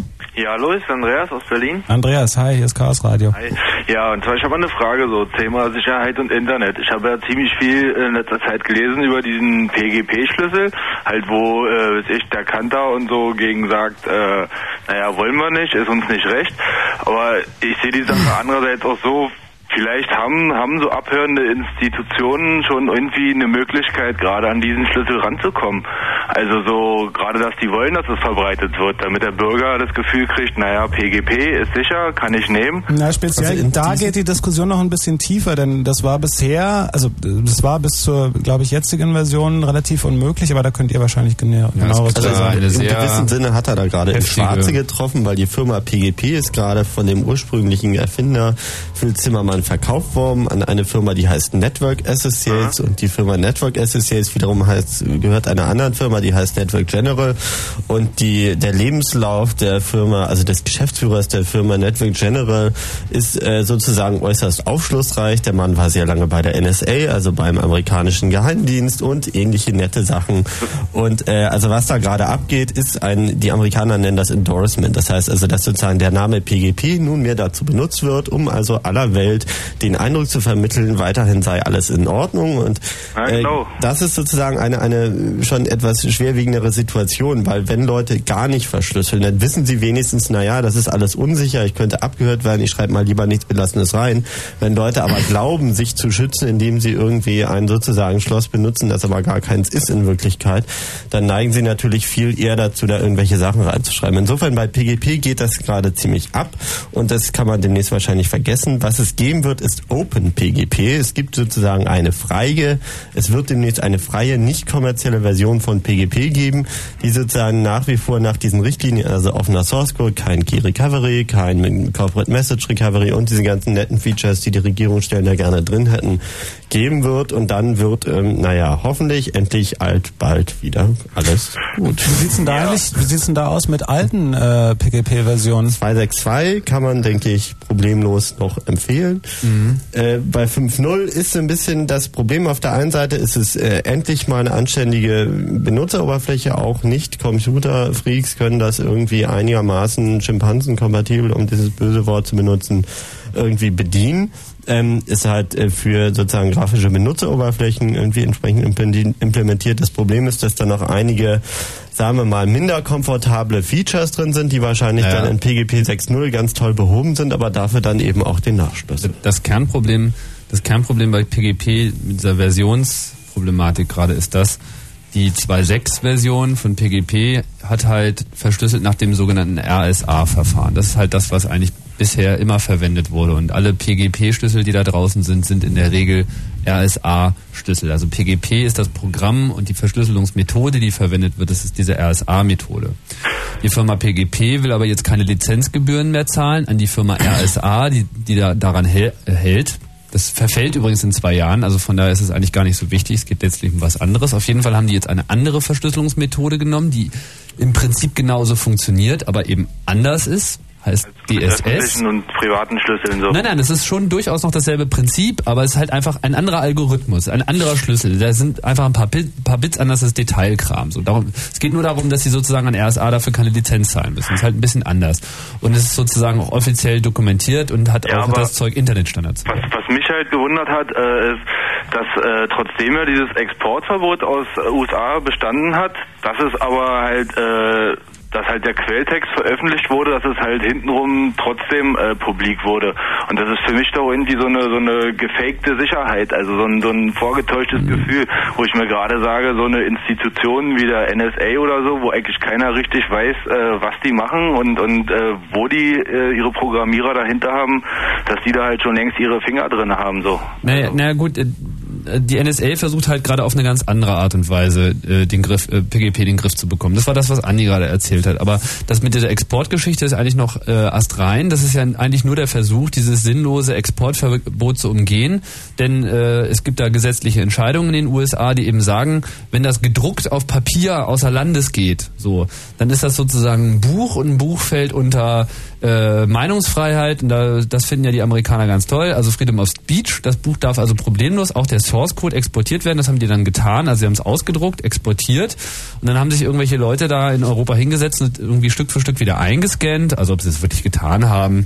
Zumindest ist so die offizielle Darstellung und haben sozusagen denselben Code wieder zum Laufen bekommen. Dieses Re-Engineering verkauft mittlerweile die Firma PGP sozusagen aus Norwegen jetzt auch in den europäischen Raum. Andere Firmen machen das auch, aus Belgien und so weiter. Das ist nur der Versuch, die amerikanische Regierung da ein bisschen in die Knie zu zwingen, die auch genau weiß, dass sie da eigentlich gar nichts gegen tun kann.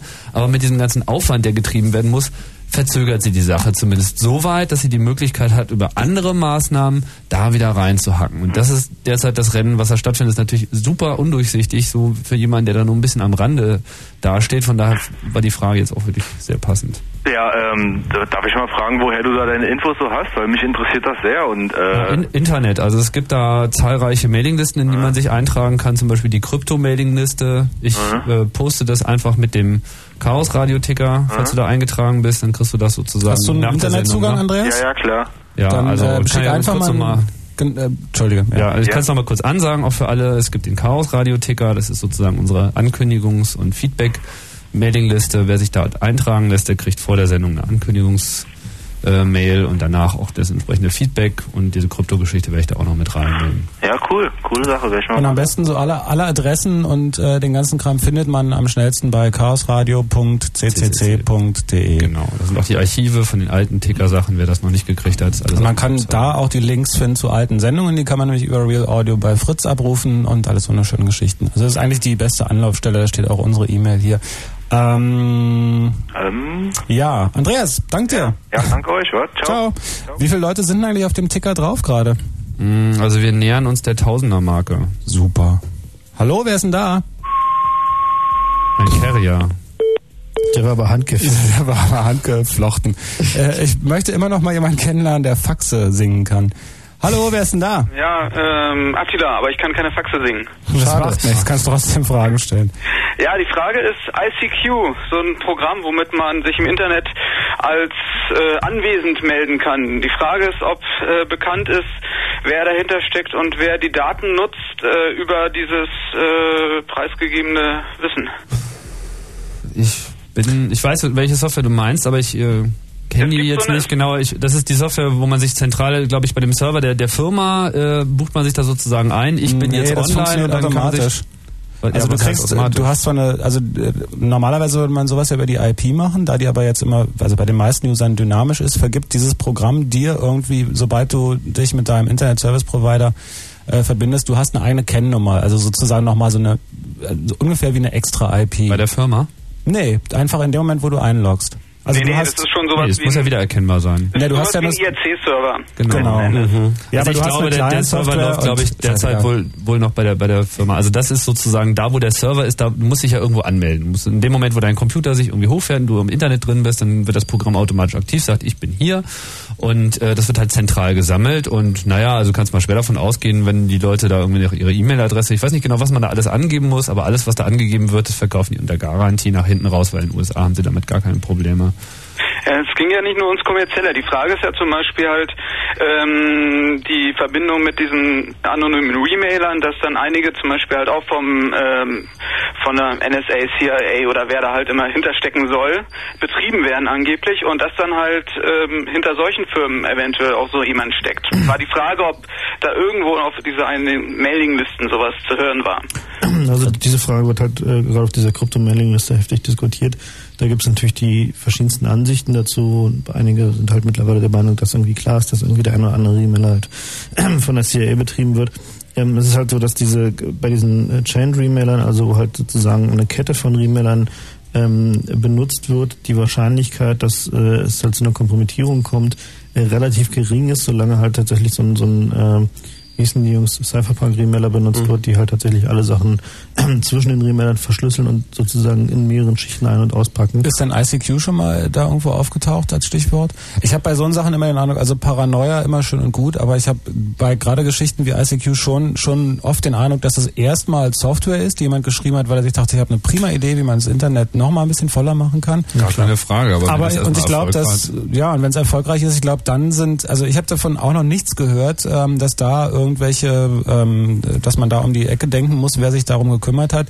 Was ich mir aber durchaus vorstellen kann, ist sowas, dass dass es natürlich ganz simpel kommerziell genutzt wird, um Benutzerprofile zu erstellen, einfach für Firmen, also die ist die verkaufen wollen. ist ja auch kein Sicherheitstool, wie jetzt so ein Remailer sozusagen, der natürlich besonderer Obacht Das ICQ ist ja sozusagen nur dieses, ich bin jetzt auch im Internet. So, also Prinzip ist es eine Ist die. Funktionalität, die Online-Dienste halt. Du kannst so aber da haben. natürlich schon Statistiken führen und so Profile anlegen, wie oft benutzen die Leute wann das Internet und Gibt es so auch weiter. unter verschiedenen Namen. Es gibt auch People Talk, das macht genau dasselbe. Mhm. Ähm, die Frage ist halt immer nur, was bei solchen proprietären Programmen übertragen wird, ob wirklich nur dieses Hallo, ich bin hier übertragen wird, ob da noch andere Daten rübergehen, wobei da weiß man ja selbst, wusste man am Anfang bei Windows was, 95 was selber für einen nicht. Computer hast du?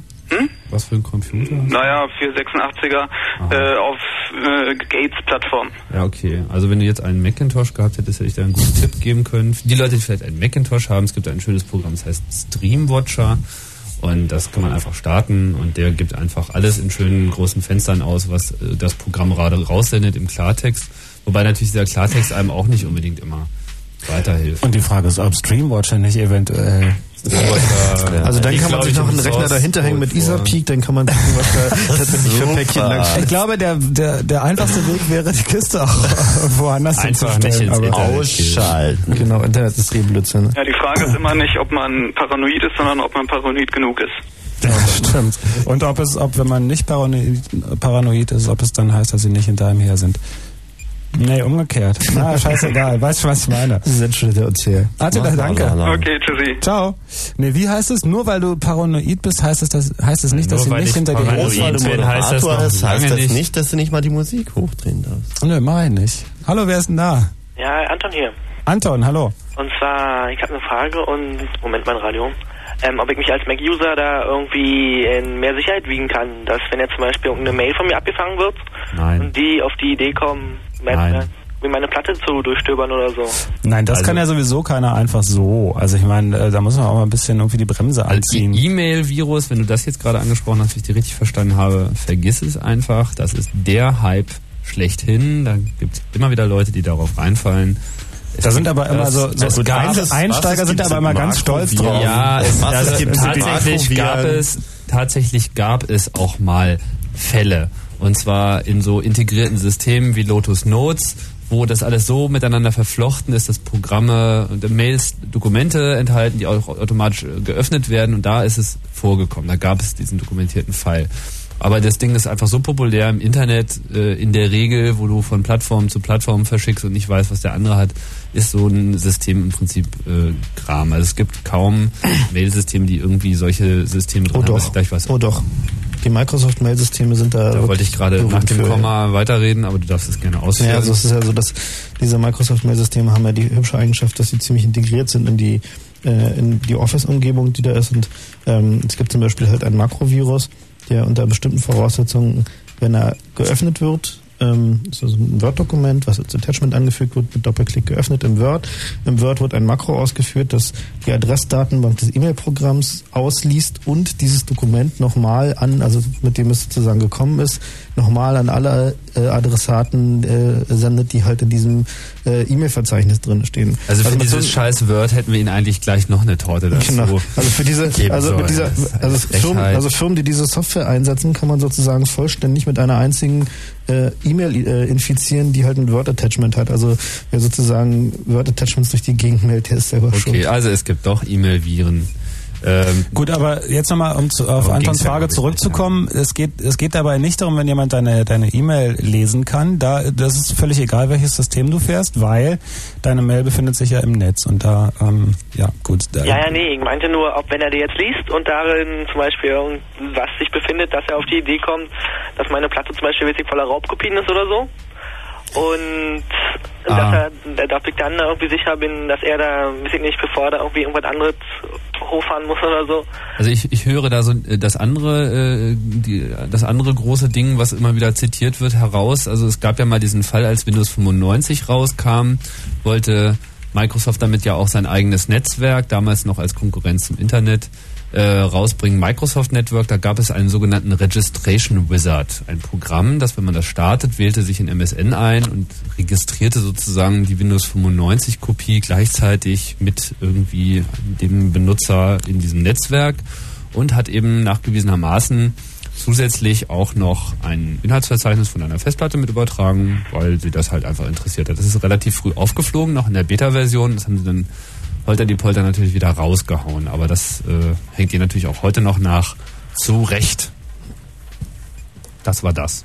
Aha. Aha. Das, hat dann- das war, glaube ich, so in etwa das, wo es herkam. Ne? Ansonsten, äh, so auf dem Mac ist das halt alles nicht so äh, faschistoid, wie das irgendwie unter Windows äh, teilweise der Fall ist. Aha, gut. ja. Anton, war's das? Das war's. Okay. Okay, ciao. Ciao. Ihr könnt weiter anrufen unter 031 für Potsdam 70 97 110. Fragen zum Überwachungsstaat stellen. Was mich immer wirklich verwundert, ist, dass er jetzt mit so Kleinigkeiten kommt. Ich finde, ähm, dass das eigentlich eine ziemlich große Diskussion ist, die auch eher eine inhaltliche als eine technische ist. Also was ich zum Beispiel immer höre, wenn die Diskussion so unter Freunden oder Bekannten oder so in die Richtung geht, ähm, dann geht's immer erstmal los mit, was regt ihr euch denn darüber so auf? Ähm, ich habe nichts zu verbergen. Von mir aus kann ruhig jemand meine Mail lesen, weil da steht ja nichts Kriminelles drin oder so. Und diese Diskussion, ähm, die wundert mich schon, dass die nicht auftaucht.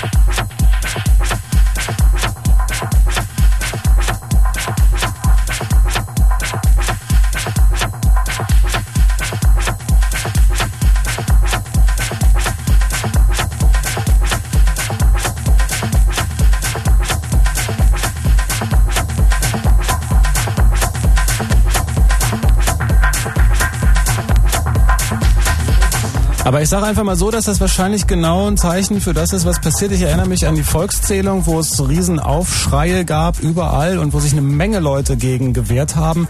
Jetzt gibt es das Stichwort großer Lauschangriff. Da gibt es ein paar Zeitungen, die mal was drüber schreiben. Dann gibt es einige Leute, die mit den Schultern zucken und sagen, na ja, aber so richtig Aufschrei in der Bevölkerung äh, kann man das alles nicht nennen. Äh, und scheinbar ist das jetzt einfach nur ein Spiegelbild davon, dass die Leute vielleicht ähm, entweder kein Interesse dran haben oder es sie nicht interessiert oder sie einfach aufgegeben haben. Keine Ahnung. Oder den Leuten einfach mittlerweile klar gemacht wird durch verschiedene Einflüsse, dass das für sie irgendwie gut ist. Oder so. Das ist natürlich auch noch eine Das Möglichkeit. An die wage ich ja immer gar nicht zu glauben. hallo, wer ist denn da? Ja, hallo, hier ist der Martin. Martin, hallo. Hi. Mich würde mal interessieren, wie ist denn das mit Arztdaten, Diagnosen von irgendwelchen Sachen oder äh, im Zusammenhang mit Krankenkassen und so? Wie werden die wohin weitergemeldet und wie ist das mit Geheimdiensten? Äh, wir haben dir gerade nicht zugehört. Entschuldige. nee, ja, entschuldige. Wir hatten hier gerade irgendwie eine kurze Diskussion. Kannst du es bitte nochmal sagen? Entschuldige. Ja, äh, die ganze Sache, ähm, Arztdiagnosen, Daten, äh, irgendwelche Krankheiten und so, äh, wo wird das hingemeldet? Äh, was muss der einzelne Arzt, was gibt er ab an Datensätzen, eventuell an Krankenkassen und äh, ähm, wo wird das gesammelt? Wo, wie kriegen die Geheimdienste davon spitz und sowas? Ja, frag mal deinen Arzt. Ich meine, der wird dir genau sagen, was er da wohin meld melden muss. Also es gibt halt offiziell natürlich irgendwie einen relativ weitgehenden Schutz für diese für diese Art von Daten. Es gibt halt bestimmte Krankheiten, die sind halt in Deutschland meldepflichtig aus solchen rechtlichen Gründen. Ähm, also so was weiß ich, zum Beispiel Milzbrand oder sowas ist halt meldepflichtig. Ähm, und ansonsten ist es halt so, dass eigentlich die, ähm, die Daten, die halt irgendwie im medizinischen Bereich anfallen, mit zu den höchsten Datenschutz, äh, datenschutzrechtlichen Schutz in Deutschland genießen. Ähm, was dann tatsächlich in der Realität passiert, naja, das ist irgendwie schwer nachzuvollziehen. Meistens sind die Ärzte ja schon damit überfordert, irgendwie die äh, Patientenkarte richtig rum irgendwie da reinzustecken in ihren Chipkartenleser. Ja, aber gerade das ist doch das Problem. Ich meine, kaum ein Arzt wird ja ähm, eine vernünftige Auskunft darüber geben wollen oder können, wo deine Daten hingehen. Da willst du die Wörter in einem PC mit sicherer amerikanischer Geldsoftware speichern und natürlich in einem abstrahlgeschützten PC nur verschlüsselt mit allerhöchster Sicherheitssoftware über Telefonleitung übertragen. Auf gar keinen Fall wird er eine leicht verschlossene Praxistür haben und im Übrigen wird er auch nicht auf die Idee kommen, vielleicht seine Abrechnung mal zu Hause auf seinem PC zu machen und sich dazu den ganzen Shutter auch nochmal zu Hause auf die Platte zu spielen. Da muss man aber ein bisschen, wenn du äh, mit deinem Arzt, ich weiß nicht, was, wie dein Verhältnis ist zu deinem Arzt, aber wenn das, das gibt halt coole Ärzte, die einem da ziemlich viel Informationen geben können. Es gibt übrigens auch eine Menge Ärzte, die äh, Daten nicht übermitteln. Also zum Beispiel bei AIDS-Tests, die ja irgendwie auch mit Namen eingeschickt werden, teilweise und so. Es gibt Ärzte, die machen das getrennt und ähm, arbeiten mit Labors zusammen, die das alles anonym bearbeiten. Ja, also äh, das Problem ist, äh, ich habe noch nicht mal so viel äh, Sorgen bei Ärzten, aber eben bei der weitergehenden Verarbeitung, was dann die Krankenkassen äh, betrifft, äh, was passiert, äh, wo stellen die Krankenkassen ihre Daten hin, äh, sind die, inwieweit sind die von irgendwelchen Also- externen Leuten abzufragen und so Das weiter. ist, das ist, um, um es nochmal, äh, muss ich leider sagen, nicht so sehr unser Thema gerade. Äh, wir wollten ja noch auf ein paar andere Sachen kommen. Also wir würden das gerne äh, jetzt ausführlich noch äh, darlegen und wir sind da jetzt wieder ausreichend vorbereitet, was jetzt diesen Krankenkassenkram betrifft. Noch wollten wir da jetzt schwerpunktmäßig drauf äh, kommen, auf das Thema. Okay. Ja? Alles klar. Äh, war, das, war das jetzt? Nee, ich verstehe nur, ich verstehe die Vorgehensweise manchmal nicht, aber macht mal weiter. Ihr wolltet Ja. zu, zu dem Thema vorher noch irgendwas sagen? Also ich finde, das war ein durchaus, ja durchaus wichtiger Teil dieser ganzen Abhörgeschichte. Klar. Aber wir waren ja, Ja, es ist, es ist ja kein Abhören, wenn der, wenn der Arzt äh, Nein, es ging um die Frage, ob diese Daten, die ja vorhanden sind, eventuell auch noch von anderen abgehört werden Also können. zu dem Thema kann man irgendwie mal wieder eine Meldung aus der letzten Woche zitieren, wo ein 16-Jähriger verurteilt wurde, der irgendwie in äh, irgendwo in Amiland regelmäßig sich die Verschreibungsdaten von Apotheken einfach irgendwie nachts mit dem Modem downgeloadet hat, weil die halt irgendwie in keinster Weise verschlüsselt waren. Die hatten halt einen kleinen PC stehen, der halt irgendwie nachts die äh, die Bestellungen an, an die Pharmaunternehmen übermittelte und na und da konnte man dann halt irgendwie ein paar Spielereien komplett irgendwie die Verschreibungslisten rausbekommen. Den haben sie irgendwie zu irgendwie richtig sogar ein bisschen Knast verurteilt. Aber er meinte, es wäre nicht besonders schwierig gewesen. So, also also es, es gibt da verschiedene Sachen. So. Man kann halt immer so diese, diese, diese Sicherheitsdiskussion, ist denn das jetzt sicher? Also erstmal, wenn Daten erfasst werden, dann werden sie gespeichert. Wenn sie gespeichert werden, dann werden sie erstmal so schnell nicht gelöscht. Wenn sie irgendwie lange auf irgendwelchen Datenträgern rumliegen, dann werden sie auch irgendwo hinkopiert. So. Und irgendwann verliert sich das. So. Und wenn jemand da ran möchte, dann kommt er da ran. Das ist einfach grundsätzlich so. Da muss man nicht über irgendwelche Systeme und, und Verschlüsselungstechniken reden. Solange so. Netz in Wenn es die Daten stehen, ja. erstmal gibt, dann sind die bei Bedarf und in der entsprechenden Machtausübung einfach immer da. Die Frage ist grundsätzlich, werden die überhaupt erstmal erhoben oder nicht? So, ja, das, das ist so das Problem. Und jetzt kommen wir in diese, diese Kartenwelt und dieses irgendwie, ich speichere alles Mhm. auf meinem Chip, auf meinem Ring und, und alles liegt in der Datenbank und es muss ja irgendwie easy, lean Management in den Behörden sein und alles mit Computern und toll. Die kriegen ein echtes Problem. Und wir kriegen damit natürlich auch ein echtes Problem. Nicht nur 2000, sondern vor allem danach. Äh, äh, Data Mining ist heutzutage ein Thema. Äh, das könnte man auf der Cebit überall sehen. Software. Wir pflügen durch ihren Datenbestand. Kaufhäuser haben irgendwie Einkaufsdaten von Gut, hatten wir alle schon diese Profilgeschichte und das gilt natürlich auch für den medizinischen Bereich. Und ich denke, da werden wir auch noch einige Schoten erleben. Also das ist, Entschuldigung, für uns ist es manchmal immer schon gar kein Thema mehr. Ich verstehe, dass man das auch teilweise Mhm. anders sieht. So, aber das, die Diskussion ist einfach durch. So, das ist einfach schon mal grundsätzlich ein Problem, wenn etwas gespeichert wird. So. Und unser Schwerpunkt heute ist halt der, was ist das Interesse des Staates? So, wie, auf welche Mhm. Art und Weise nimmt er jetzt konkret Einfluss und versucht in der Kommunikation zu bleiben, obwohl er auf der anderen Seite, wie wir ja sehen, durch diese Globalisierungstrends immer mehr gezwungen wird, eigentlich seine Hoheit ja aufzugeben. Heute ist ja so ein Staat, Deutschland, wenn der Herr Schröder an die Macht kommt, dann kann er sich freuen, dass er irgendwie seine eigenen Klüngel und Klicken da jetzt etablieren kann, wo Kohl gewirtschaftet hat. Dadurch wird sich nicht sehr viel ändern, weil letzten Endes hängt er genauso in diesem ganzen Strom von Abhängigkeiten der internationalen Gesetze, die im Wesentlichen Wirtschaftseinflüsse sind heutzutage. Also, ähm, ich würde gerne nochmal auf die Frage kommen, die du vorhin gestellt hast. Ich habe doch nichts zu verbergen.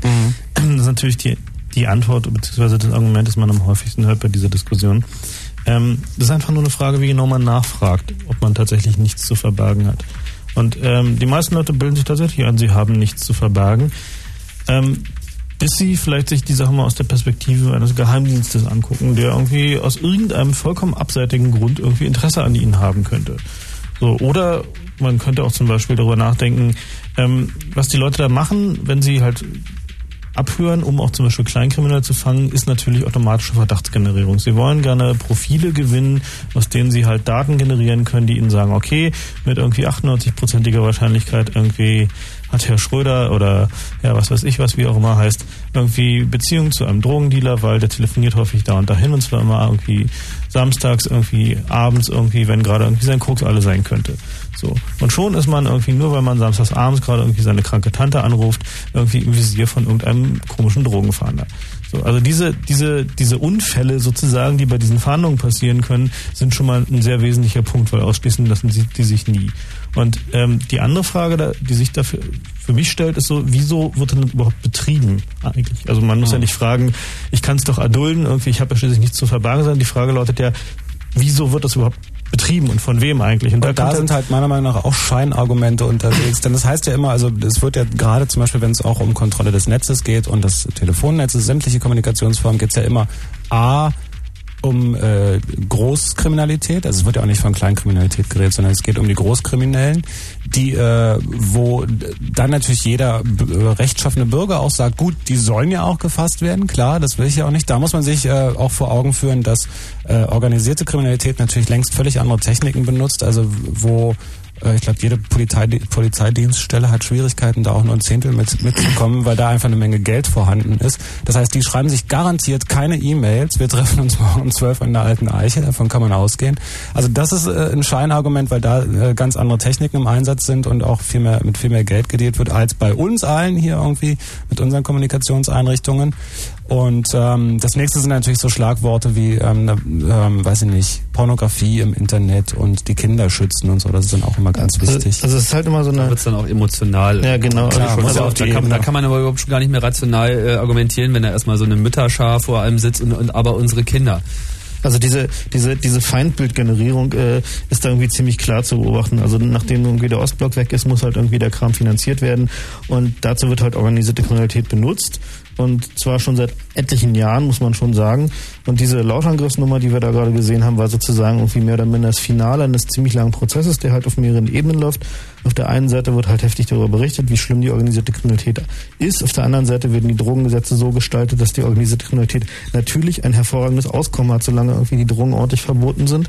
Und auf die Art und Weise wird tatsächlich eine äh, sich gegenseitig aufschaukelndes Stimmungspotenzial geschaffen, was halt tatsächlich dazu führt, dass die Leute sagen, klar, Lauschangriff ist prima, wir müssen doch was gegen die organisierten Kriminellen tun. So. Oder um es mal anders zu formulieren, also an das mit dem Finale, was der Frank eben sagte, glaube ich nämlich irgendwie nicht. Also irgendwie bin ich Na, so vorläufig, vorläufig. ähm, ich habe äh, mich neulich mal mit dem Sicherheitsbeauftragten der Telekom äh, sozusagen darüber unterhalten. Da gibt es seit äh, im Januar kam mal so eine Meldung im Spiegel Online irgendwie, dass die Telekom jetzt auch Abfragen auf ihre eigene betriebsinterne Tera-Datenbank sozusagen den Sicherheitsbehörden gegen horrende Gebührenzahler eben zur Verfügung stellt. Das heißt also die Möglichkeit, Reverse-Suchen in den Daten sozusagen zu machen. Das heißt, man kann jetzt auch abfragen, wer eine Telefonnummer gewählt hat. Also von wo ein Telefonanschluss angerufen wurde und das eben auf im Zweifelsfall Monate im Nachhinein. Dadurch, dass es da eine Datenbank gibt, wo alle Verbindungsdaten der Telekom gespeichert sind. Und das ist eben so eine Sache, wo man auch irgendwie so ein bisschen so den Eindruck hat, und ich habe die Telekom halt aus einer Veranstaltung mehr oder weniger dafür gescholten, habe gesagt, also eigentlich, diese Datenbank wurde für was ganz anderes mal eingerichtet und jetzt auf einmal wird sie eben so komisch auch für so ein Überwachungsverfahren eingesetzt. Und er sagte hinterher zu mir, naja, äh, ich, er kann das schon irgendwie verstehen, dass ich da so meine Kritik habe. Äh, für ihn äh, sei das äh, insofern ein bisschen erstaunlich, als dass irgendwie auf vielen Veranstaltungen, die diese Systeme und über diese Sachen reden, auch äh, diese ganzen Befugnisse, die sie den staatlichen Stellen einräumen müssen.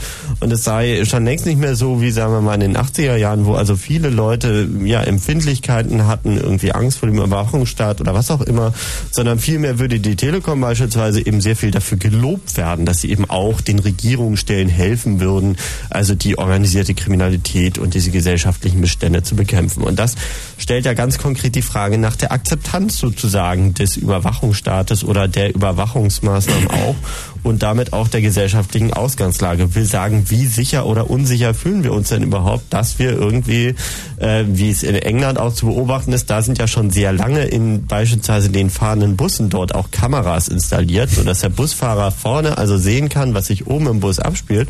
Und es ist nicht einfach so, dass irgendjemand sich da beobachtet fühlt, sondern im Gegenteil, die Leute finden es alle ganz toll. Die fühlen sich, äh, sagen, dass sie sich also viel sicherer fühlen würden, also insbesondere Frauen eben Ähm, äh, so zumindest. Also die, die, die Engländer, die scheinen da tatsächlich so von der Mentalität so ein bisschen von überzeugt zu sein. Und ich weiß nicht, ob wir in so eine Stimmung hier in Deutschland auch anfangen. Und das wäre jetzt mal eher meine Frage, die ich den Hörern mal stellen gern würden. Leben wir denn tatsächlich in so einem Gefühl von Unsicherheit, dass wir jetzt irgendwie diese staatlichen Maßnahmen alle wollen und sagen, ja, Stasi.exe, naja, ähm, ist schon in Ordnung. Oder äh, haben wir damit eigentlich noch ein Problem? Also ich äh, fühle mich da schon teilweise in problematischen äh, Zuständen, auch weil, ähm, naja, also der Spiegel hat das, hat das klar und deutlich äh, zitiert neulich aus einer Pressemitteilung des Bundesinnenministeriums, wo es um die Rede des Bundesinnenministers Manfred Kanzle, Kanter anlässlich der Lesung des Gesetzes zur Änderung des Grundgesetzes sowie des Gesetzes zur Verbesserung der organisierten Kriminalität im Deutschen Bundestag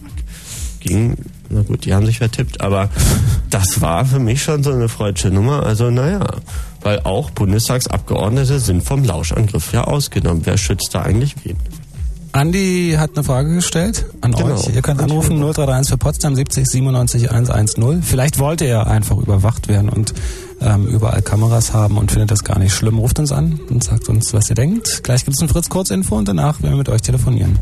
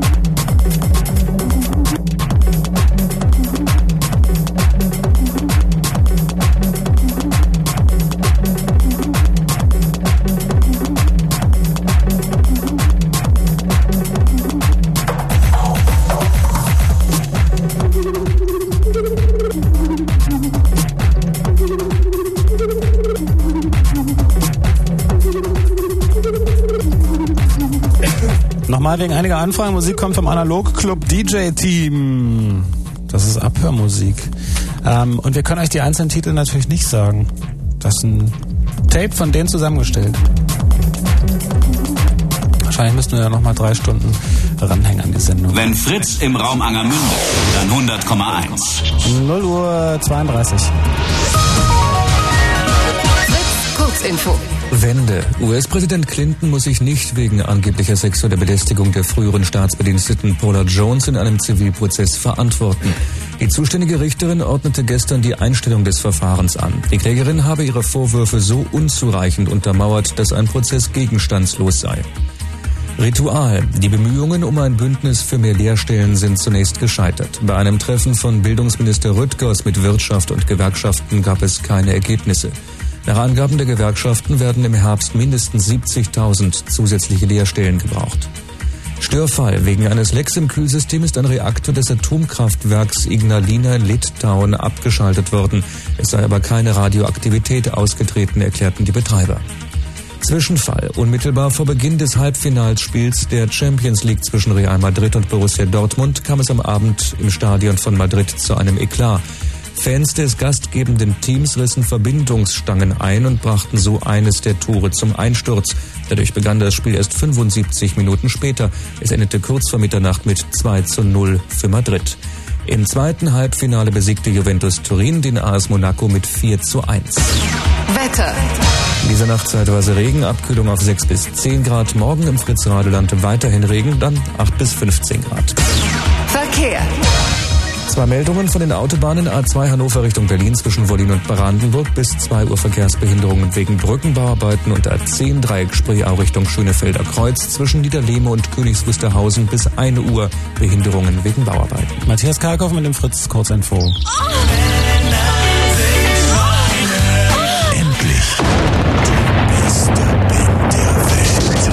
Hallo, Tom. Die Ärzte aus Berlin. Aus Berlin. Und jetzt sind wir da. Und am 6. Dezember sind wir in Berlin. In Berlin. In der Wohlheide. In der Wohlheide. Warte, siehst du doch auch mal was. Gott, lies mal was. Ach, dann aber. Die Ärzte. Live in Berlin. Sonntag, 6. September, der Freilichtbühne Wuhlheide. Präsentiert von Fritz.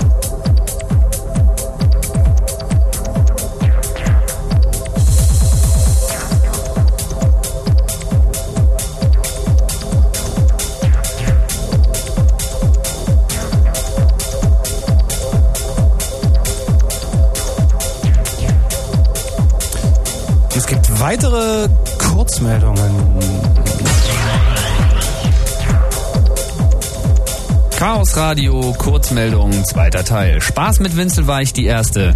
In Office 98 hat sich Microsoft mal wieder was Tolles einfallen lassen. Zweistellige Jahreszahlen kleiner 30 werden einfach als ein Jahr jenseits der 2000er Marke interpretiert, um bei der Übernahme von fehlerhaften Datenbeständen nicht auf die Nase zu fallen. Wie die Übernahme von korrekten Datenbeständen realisiert werden soll, ist dabei noch unklar. Spaß mit Winzelweich die zweite. Auch das beliebte Programm Microsoft Excel nimmt es mit dem Datum nicht so genau. Die aktuellen PC-Versionen der Software gehen beim Jahr 1900 klar von einem Schaltjahr aus, was es nicht ist. Dies führt zu zahlreichen Problemen bei der Berechnung von Tagesabständen und ähnlichem. Ob der Fehler bewusst eingebaut wurde, um im Jahr 2000 auch bei dem zu erwartenden Zeitsprung ins letzte Jahrhundert den 29. Februar trotzdem noch begehen zu können, wurde nicht bekannt. US-Regierung. US-Vizepräsident El Gore musste jüngst Peinlichkeit auf sich nehmen, da ein Bürocomputer durch simple Fehlbedienung einem 71-jährigen Ex-Senator keinen Geburtstagsgruß sandte, sondern ein Dokument, das dem Jubiläar zur Geburt seiner Zwillinge gratulierte. Nichtsdestotrotz hatte der Ex-Senator eine Menge Spaß und bedankte sich artig für den tollen Geburtstagsspaß. Telefonspaß. Mit einem simplen Trick aus dem Repertoire des Social Engineering verschafften sich Unbekannte kostenlose Telefongespräche. Um die internen Funktionen der beteiligten Telefonanlage wissend, riefen die Teilnehmer an und gaukelten einen Serviceanruf vor. Freundlich gebeten, drückten die Angerufenen gerne die Tasten 9-0 Raute und schalteten den Sozialingenieuren eine neue Wählleitung frei, die sich darüber sicherlich freuten.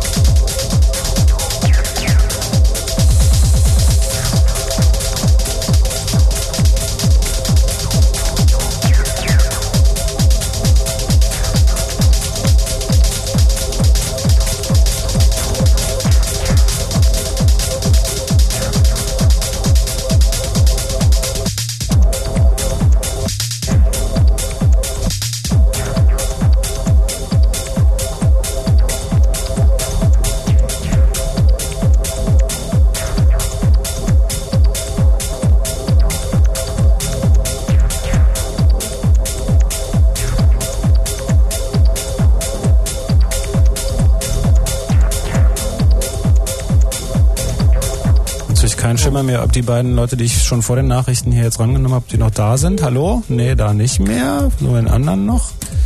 Hallo? Auch nicht mehr. Aufgegeben, aber es sind noch genug andere da, die anrufen. Hallo, wer ist denn da?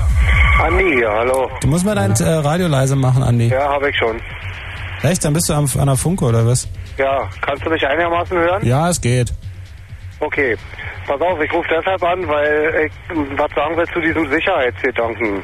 Ähm, Ich arbeite in, einer, in einem großen Kaufhauskonzern in der Sicherheitsabteilung und wir beobachten alles per hochtechnisierter Computertechnik und Videotechnik mittlerweile. Und ähm, weil du, also einer von euch dieses ähm, in England dieses Beispiel brachte, dazu wollte ich mal was sagen. Es ist heutzutage, also ich selbst bin noch sehr viel im Internet unterwegs und ich arbeite viel, ich mache auch Musik mit Samplern und so eine Sachen privat und habe eben diesen Job. Und äh, für mich ist die Beobachtung nach nunmehr 15 Jahren, wo in diesem Sicherheitsbereich die Technik immer weiter vorangeht, einfach die, dass du auch wirklich immer mehr siehst. Das heißt, immer mehr aufdeckst, immer mehr beobachtest und immer mehr, äh, wir haben ja, also ihr hattet ja vorhin das Thema Kriminalität im Internet und auch Kriminalität im Alltag, auch einfach immer mehr, ähm, ja, ähm, na, feststellst, dass immer mehr Kriminalität auch stattfindet, was natürlich auch ein sozialer Punkt ist, klar, aber ähm, du deckst doch einfach immer mehr auf. Und Findet denn- ja? Findet denn, also du hast, äh, find, findest du denn, dass wenn, wenn du sowas beobachtest im, im Kaufhaus, äh, hast du denn den Eindruck, dass die Leute, also sag mal die anderen, dass die das auch mehr akzeptieren, also diese diese Kameras und weiß ich was?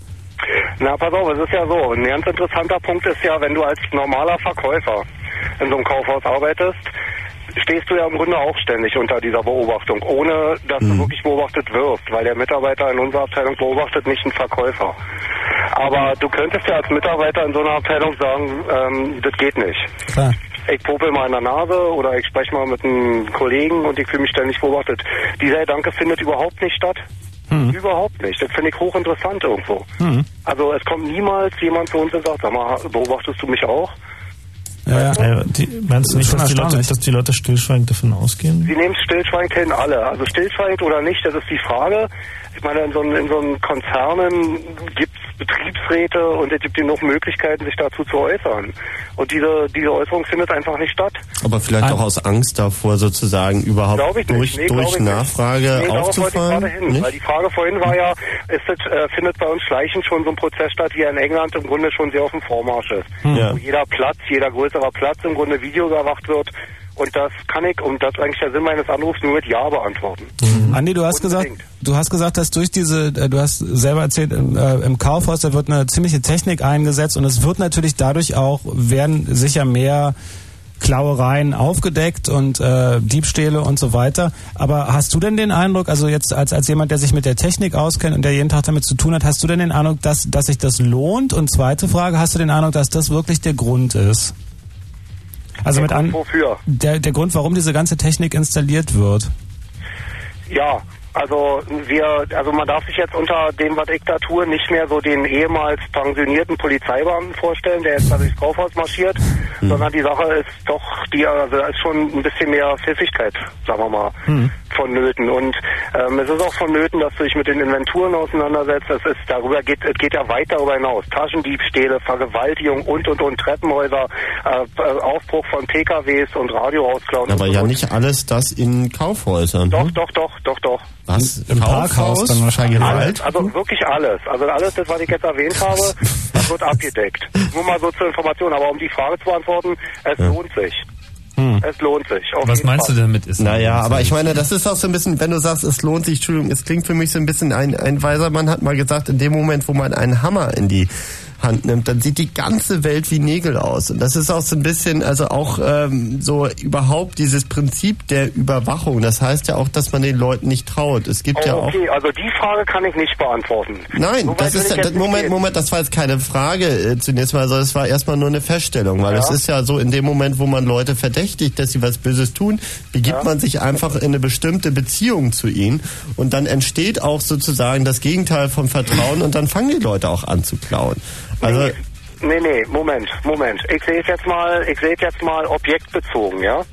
Und genauso, weil wir ja eigentlich reden wir über das Internet. Also ich sehe es jetzt mal objektbezogen, ja. Hm? Ähm, objektbezogen bedeutet Kaufhaus XY Ja? hat so und so viel, jetzt mal ganz, ganz pauschal gesagt und ganz ähm, negiert, hat so und so viel Inventurdifferenz. Die wird verursacht durch Personal so und so viel, durch Kunden so und so viel. Ähm, jetzt setzen wir Technik ein und wir bekämpfen das. Und wir be- beobachten es ein Jahr. Da gibt es Menschen, die dafür die Gelder freigeben und da gibt es natürlich dieselben Menschen, die dafür verantwortlich sind, dass die Gelder sinnvoll ausgegeben wurden. Also Moment, also äh, ich kenne kenn diese Szene ja auch so, so ein kleines bisschen aus der Literatur und ähm, was sich für mich immer wieder darstellt, ist, dass äh, der größte Teil der, der, des Anstiegs der Naturdifferenzen gerade im Einzelhandel dadurch zustande kommt, dass die Leute einfach so super extrem saumäßig bezahlt werden. So. Also Verkäufer irgendwie im Einzelhandel, irgendwie einen schlechteren Sklavenjob gibt's doch eigentlich fast nicht mehr. Und äh, wenn halt sozusagen erstens die, die Mitarbeiter immer irgendwie sich vor Augen halten, irgendwie, wofür mache ich das hier eigentlich für 12 Mark die Stunde und zweitens sich noch nicht mal sicher sind, dass sie ihren verdammten Job behalten können, dann ist natürlich klar, dass es ihnen total egal ist, irgendwie, äh, ob da jemand irgendwie was mitnimmt oder äh, wie irgendwie dieser Kaufhauskonzern dazu steht. Also die, wenn der, der Konzern vielleicht das Geld, was er in die Videotechnik steckt, dafür investieren würde, sich die Loyalität seiner Mitarbeiter zu halten, denke ich mal, wäre er weit besser bedient. Ja, Okay, aber das war jetzt doch gar nicht der Punkt. Der Punkt war doch die Frage, ob es sich lohnt, oder? Na, da bist du auch nicht, da bist du wahrscheinlich auch nicht der richtige Mm, Ansprechpartner. ja, Moment, es dann, gibt- aber die Frage ist, die Frage ist vor allen Dingen, entschuldige, äh, ob es sich lohnt. Also du wo- wolltest wahrscheinlich gerade noch fortführen, dass, dass ihr schon mehr aufdeckt. Das heißt, insofern lohnt sich die Technik schon. Frage, Frage für mich stellt sich nur, geht sein Diebstahl zum Beispiel zurück dadurch? Und das, Nein, ach, na das nicht, um Gottes Willen. Ja, eben, und das Nein, macht also das ist also ist es keine Bekämpfung sozusagen. Das ist, das ist nämlich das, dieses Wort, woran ich mich ein bisschen reibe, das ist dieses lohnt. Weißt du, äh, lohnen, wa- was heißt es lohnt sich? Das lohnt sich vielleicht jetzt auf einer einfachen Vierteljahresbilanz fürs Kaufhaus und das sind irgendwie Zahlen auf einem Blatt Papier. So, und wir, denke ich, betrachten eben sehr viel mehr, lohnt sich eigentlich jetzt diese Aktivität im Kleinen, die ja tausendmal multipliziert über ganz Deutschland, Europa Ja. und diese Welt überall stattfindet, lohnt sich das eigentlich für uns, für alle in dieser Gesellschaft? Und da sind wir ganz klar der Meinung, das lohnt sich nicht die Bohne, denn äh, durch diese ganze Nachforscherei, Aufspürerei und dieses permanente Erzeugen von Misstrauen jedem gegenüber, also ich gehe irgendwie in so ein Kaufhaus, gehe ich schon überhaupt nicht mehr rein. Ich meide Kaufhäuser wie blöde und zwar nicht, weil da eine Kamera auf mich zeigt, sondern weil ich da einfach nur weiß, ich bin da einfach nur noch so ein Arsch, der irgendwie an den Bildschirmen vorbeiläuft und eine Nummer und äh, sonst einfach überhaupt nichts und zwar gar nichts. Und ich werde da nur Kunde. aus irgendwie ja Kunde im schlechtesten im schlechtesten Sinne ein Kunde so. Und ähm, dieses dieses Gefühl bekomme ich überall bei bei Behörden und überall. Aber davon ganz abgesehen ist natürlich diese Überwachungsgeschichte das ist da lebt eine eine eine fette Industrie davon. Ja, aber und da dieses hat, Gefühl- als Bürger nichts davon Dieses Gefühl ist natürlich extrem wichtig, weil, wie du richtig sagst, dieses Gefühl, was du im Kaufhaus und auf Ämtern und so bekommst, trägst du natürlich auch in deine kleinen sozialen Kreise auch wieder rein. Und ich meine, äh, jeder, der in einer etwas größeren Stadt oder einer kleinen ist es wahrscheinlich auch nicht mehr anders lebt, der weiß, dass du eigentlich niemandem auf der Straße erstmal prinzipiell traust, wie es eigentlich erstmal logisch wäre, sondern er wird, dem wird erstmal prinzipiell misstraut. Und dieses Gefühl wird unter anderem auch durch äh, solche Einrichtungen erzeugt. Richtig. Nur, warum ich anrief, um das nochmal zu sagen, war ja, wie weit geht es gesellschaftlich? Der, also an, der, Ansp der, der Ansporn anzurufen war, weil mir, ich kenne, ich habe einen Freund in England und ich kenne die Geschichten und ich weiß da Bescheid, wie weit es da schon, das ist weiter als bei uns in Deutschland vorangeschritten ist und wie weit die Menschen letztendlich, sagen wir mal, sich regelrecht umpolen lassen dazu, dass sie sagen, ähm, so viel, ähm, das verbreitet Sicherheit, sagen wir mal so, ja. Und dem ist natürlich nicht so. Da muss ich euch völlig recht geben. Es wird immer mehr und mehr und mehr Kriminalität stattfinden und auf der anderen Seite immer mehr und mehr Aufrüstung natürlich stattfinden. Und das kann nicht funktionieren. Und der Sinn ist ja auch, gebt das Internet frei, also sagen wir mal, unseres heute, des heutigen Gesprächsthemas, also, also dieses jetzigen Themas, gibt das Internet frei, das reguliert sich irgendwann von selbst. Ähm, Dazu, ist, dazu wollte ich ja eigentlich nur einen Satz sagen. Also im Grunde genommen geht es mir darum, dass ich euch da völlig zustimme. Absolut. Es gibt keinen Erfolg für, für Sicherheit verbreitende Menschen im weitesten Sinne jetzt mal. Da wird es nie einen Erfolg geben, auf gar keinen Fall. Es ist auch, also es ist auch, wenn du in so einer, also auch als Polizist nehme ich mal an, keine Möglichkeit, dass du, wenn du einen Täter stellst, der was auch immer er getan hat, ein Erfolgsgefühl hast. Die Zeiten sind vorbei. Davon bin ich ziemlich überzeugt. Also ich für mich jedenfalls ist das so. Mhm. Und ich kenne es von anderen auch. Aber um jetzt mal den Sprung zu machen von so einer grundsätzlichen Überwachung und zum Internet hin, ich glaube aber auch nicht, dass sich die Dinge selber regulieren. Das glaube ich eben auch irgendwo nicht. Und das wiederum, ja, das kann ich dir sagen, das sind meiner Meinung nach ähm, einfach politische Gründe. Das ist genauso wie, jetzt mal ganz simples Beispiel, die Firma SAP äh, händeringend ähm, qualifizierte Mitarbeiter sucht und der Grundstein dafür, dass die nicht da sind, wurde ja schon vor 15 Jahren gelegt. Weil Leute sinnlos in Umschulungen geschickt werden und, und dann ein ne, ne überschwemmter Markt da ist und falsch umgeschult werden und und und. Das sind politische Gründe. Ja, und das Meinung ist ja Marktwirtschaft. Das hat ja nichts mit regelt sich von Naja, selbst gesellschaftlich zu tun. Also das- Also ich denke, wir, wir sollten, also ich danke dir für deinen einen Beitrag und das eine, was man daraus sicherlich ziehen kann und was man auch übertragen kann, ist die Nummer mit dem Feind, weil es gibt keinen, keinen Feind mehr, nirgendwo. Richtig. Genauso sehe ich auch. Ne? Und das andere Problem ist, ich meine, dass sozusagen das mit dem Hammer und den Nägeln schon noch irgendwo in der wirklichen Welt auch existiert, das weiß jeder, der mal in der U-Bahn und nach dem Fahrschein kontrolliert worden ist, anhand der Gesichtsausdrücke derjenigen, die diesen Beruf ausüben, weil die sind halt so drauf und die werden ja auch genauso gezüchtet und genau das kommt dabei auch bei raus, nämlich der Anreiz überhaupt schwarz zu fahren besteht ja auch Also darin. möchte ich dir abschließend nur sagen, dass ich das ähm, überzogen finde. Einfach wirklich und ich nicht, nicht davon überzeugt bin, weil ich einfach in der Materie bin. Und viele Menschen kennengelernt habe in 15 Jahren, die in dem weitestgehend in dem Bereich arbeiten, die wirklich nicht so Ich halte das ja auch kein, ich halte das auch nicht Aber für das- ein das Verbrechen in dem. Bereich, in dem Bereich zu arbeiten, aber ich halte sozusagen das Grundprinzip dieses Arbeitsbereiches, wenn man den so nennt, das schafft natürlich Arbeitsplätze, es schafft auch Arbeitsplätze, Arbeitslose in die U-Bahn zu stecken, in Uniform und den Leuten ein Gefühl von mehr Sicherheit zu geben. Bloß es hat eben nichts damit zu tun, nach den gesellschaftlichen Ursachen und nach den gesellschaftlichen Zuständen zu forschen Sicherlich und zu fragen, nicht, nee. warum geht's denn hier eigentlich so ab? Warum klauen wir denn alle in Kaufhäusern oder bescheißen alle die BVG? Vielleicht liegt's ja auch an den hohen Tarifen.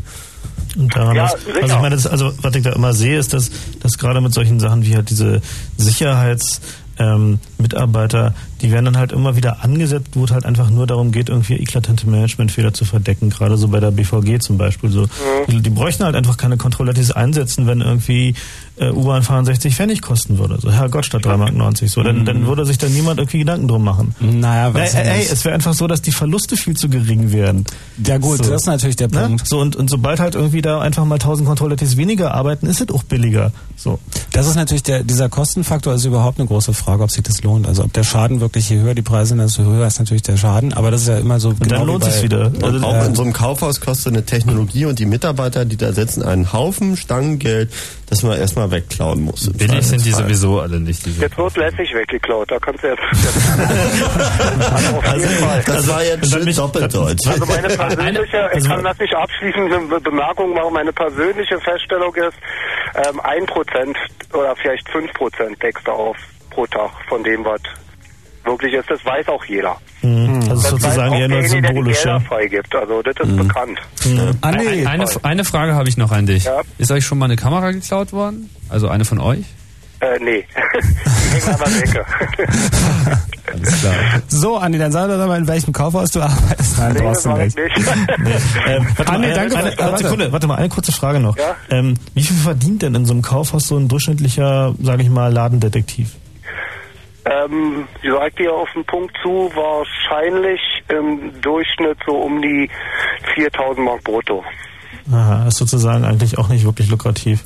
Nee, nee, auf, auf gar keinen Fall. Also mit Sicherheit nicht. Also das ist nämlich, nämlich noch, noch so eines der Problempunkte, dass diese Sicherheitsleute irgendwie so dermaßen notorisch unterbezahlt sind, dass sie eigentlich nur dadurch motiviert werden können, dass sie halt eine Uniform ankriegen und halt Macht über ihre Mitbürger bekommen. Oh, bitte, please. Also pass auf, das hängt immer von demjenigen ab, der den Job ausübt. Ja, Ja, okay. Also Nur- wirklich unbedingt. Das ist halt so, also wenn ich mir so angucke, so irgendwie die Typen, die ich da so manchmal in der U-Bahn sehe mit ihrem großen Hund irgendwie. Ja, klar. Das ist ja der, Ja, da, also da denke ich mir irgendwie, wenn die jetzt kurze Haare hätten und Springerstiefel eine Bomberjacke an, irgendwie, dann würde ich sie nicht wirklich für Sicherheit halten. Aber das ist doch bitte, bitte nicht zwangsläufig bei jedem. Nein, auf gar keinen Fall. Was Nur, den Leuten durchs Hirn geht und durchs Herz geht und so, das sollte man vielleicht nicht immer gleich so pauschalisieren. Ja, nur also da, da würde mir viel dran liegen. Wirklich. Also, also äh, unbesehen, so ich kenne auch einige Leute in der Branche sind, die relativ nett sind. Ähm, es ist halt nur so, dass dass also für mich äh, sozusagen ist nicht irgendwie Sicherheit verbreitet, wenn da Leute stehen, die einfach unmotiviert und unterbezahlt sind. So. Unbedingt nicht, hast du völlig recht. Genau so ist es. Das ist ein Grundgedanke in dieser gesamten Branche, der noch nicht aufgegriffen ist. Du darfst noch nicht vergessen, das sind keine Lehrberufe. Da gibt's, Hm. ähm, da, dahinter stehen keine großen Organisationen, die da ein bisschen die Hand drauf haben. Das beginnt jetzt erst langsam. Ja, der, dieser Gedanke, also sagen wir mal, dass man die Leute ausbilden muss, dass man den Leuten, ähm, sagen wir mal, auch mehr als Recht und Gesetz beibringen muss. Nämlich irgendwie auch ein bisschen was Humanes und der ethische Gedanke, das fängt jetzt erst an. Deeskalation zum Beispiel. Da kümmert sich natürlich überhaupt keiner drum, stimmt. Aber es fun- funktioniert ja bei der Polizei auch nicht, von daher. Das stimmt. Das muss jeder mit selbst mitbringen. Und warum ich eigentlich dann, wenn ihr jetzt auf die Schiene schieben wolltet, unbedingt, was ich nicht so schön finde, sag ich mal ganz ehrlich abschließend, dann denkt aber auch mal ein bisschen darüber nach, dass es auch wirklich, also jeder Mensch ein Individuum ist und jeder seinen Job, vielleicht auch manche nur in den Job reingerutscht sind. Das, das ist schon klar. Ich denke, das. du kannst davon ausgehen, dass wir das schon äh, trennen. Also es geht nicht darum, jetzt irgendwie den Einzelnen da irgendwie gleich in eine Rolle zu schieben, sondern was Frank meinte, ist halt sozusagen die Wirkung, die davon ausgeht. Weil diese Leute stehen ja überall rum und sollen Sicherheit simulieren und bei mir erregen die einfach nur Frust. So, ich habe einfach irgendwie das Gefühl, irgendwie scheiße, wieder U-Bahn fahren, mit diesen Affen, die da überall rumstehen, ihre Hunde an mir vorbeiziehen und irgendwie eine Fresse ziehen, als wären sie John Wayne, aber wenn da mal wirklich was passiert, dann, dann blinzen die kurz mit den Augen und verschwinden in den nächsten Wagen, weil Und viele haben auch Frust, ja, kein Thema, weiß ich Auf auch. jeden viele haben Fall. den Frust, viele schieben den Frust, viele arbeiten für 8 Mark die Stunde, die Firma wird in Brandenburg angesetzt, da kannst du noch niedrige Tarife nehmen und und und. Weißt du? Also Dafür müssen sie dann im Zweifel sogar noch ihre Fresse hinhalten. Das ist nämlich dann, Ja, genau das macht halt keiner so. ganz genau. Zumindest nicht So gerne. Andi. Wir haben nicht verstanden. Okay, vielen Dank dafür. Sorry. Andi, erstmal, ja, äh, danke für die für den Einblick und es war ein spannendes Gespräch und ich glaube, äh, die ganzen äh, Stereotypen, die dann so hin und her geschmissen werden, ich glaube, äh, hast du wahrscheinlich die Schnauze voll von, aber ähm, Ja, ich ein bisschen, aber ich verstehe doch. Klar. Ja, aber ich finde das, das- Bild, das Bild, was ihr habt, stimmt eben einfach auch. Nur wenn man dahinter guckt, sieht es ein bisschen anders aus. Könnt ihr auch nicht wissen, genauso wie ich wahrscheinlich hinter eure Sache nicht gucken kann. Ne? aber, aber dafür haben wir ja dich gerade ein bisschen gehört, um das ein Ja, bisschen schön. zu korrigieren. Ich höre euch weiter zu. Okay, Ciao. danke. Ciao, danke. Spannend, oder? Ja. Ähm, jetzt haben wir natürlich ein bisschen viel Zeit mit Andi verquatscht, aber dafür war es auch eines der bisher interessantesten Gespräche, finde ich. Wer ist denn da noch? Hallo?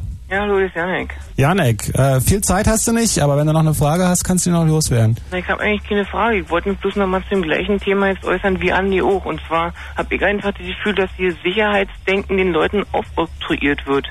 Also beispielsweise meine Großeltern gehen halt nicht in den Wald, weil sie Angst haben, dass dort jemand sitzen könnte sie über, und sie überfällt. Hm. Und dann natürlich auch äh, denken, dass jemand äh, mit Uniform sie beschützen könnte.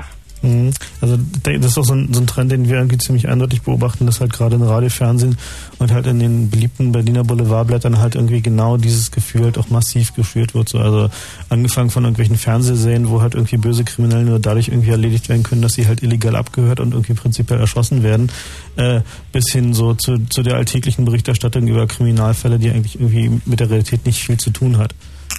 Ja, genau. Alles klar. Gut, ähm, Janek, danke dir erstmal. Ja, okay. Ciao. Jetzt sind wir natürlich genau in der spannenden Ecke. Ne? Jetzt sind wir über den so- sozial, ähm, Kann man Martin Problemen. Petersdorf ausspielen? Jetzt sind, jetzt sind wir sozusagen da, wo wir. Jetzt sind wir da, wo wir eigentlich die ganze Zeit hin wollten. Aber man braucht halt, man braucht unglaublich viel Vorbereitung, um über solche Sachen ein bisschen reden zu können. Ich meine, ich Wir habe brauchen kein, einfach fünf Stunden. Ich Wir hätte müssen ge- einfach ja, danke, da können wir noch aber zwei Moderatoren. Machen oder so. Ähm, ich habe überhaupt kein Problem damit, wenn man sowas weiter fortführt und vielleicht genau da ansetzt, ähm, weil mich, äh, also so, so eine Geschichten wie Andy, der zum Beispiel von, von in Anführungsstrichen der anderen Seite mal ein bisschen erzählen kann und so, sind natürlich schon sehr spannend. Und wenn man das auf eine etwas ähm, eigentlich nicht mehr viel mit Computer zu tun habende Ebene bringt, dann können sich sicher auch noch viel mehr Leute beteiligen. Aber Ja. jetzt erstmal Schluss. Jetzt gibt es ein Night Flight ab 1 Uhr mit Gibt mir noch Gelegenheit, noch auf etwas hinzuweisen. The One and Only Martin Petersdorf und vorher kann Tim noch auf etwas hinweisen. Genau, nämlich auf unsere öffentliche Veranstaltung, naja, also unser, unser Treff. Wir haben ja Clubräume in Berlin in der Marienstraße 11 und wir machen da alle zwei Wochen am Donnerstag für technologisch, kreativ-technologisch interessierte Leute einen kleinen Treffpunkt. Das nennen wir Club Discordia. Da kann man sich halt kennenlernen. Es geht ja nicht darum, uns unbedingt jetzt kennenzulernen, dass wir uns da hinstellen und irgendwie Fragen beantworten, sondern wir haben da halt einfach unsere Clubräume und wer halt interessiert ist, irgendwie so in unserem Rahmen kreativ zu werden, technologischen, der möge doch vielleicht dahin kommen. Wir haben das am nächsten Donnerstag, also nicht morgen, sondern am 9. April und dann noch am 22. Und im Mai geht es dann hoffentlich wöchentlich weiter. Schauen wir mal. Und das Ganze ist nachmittags, oder?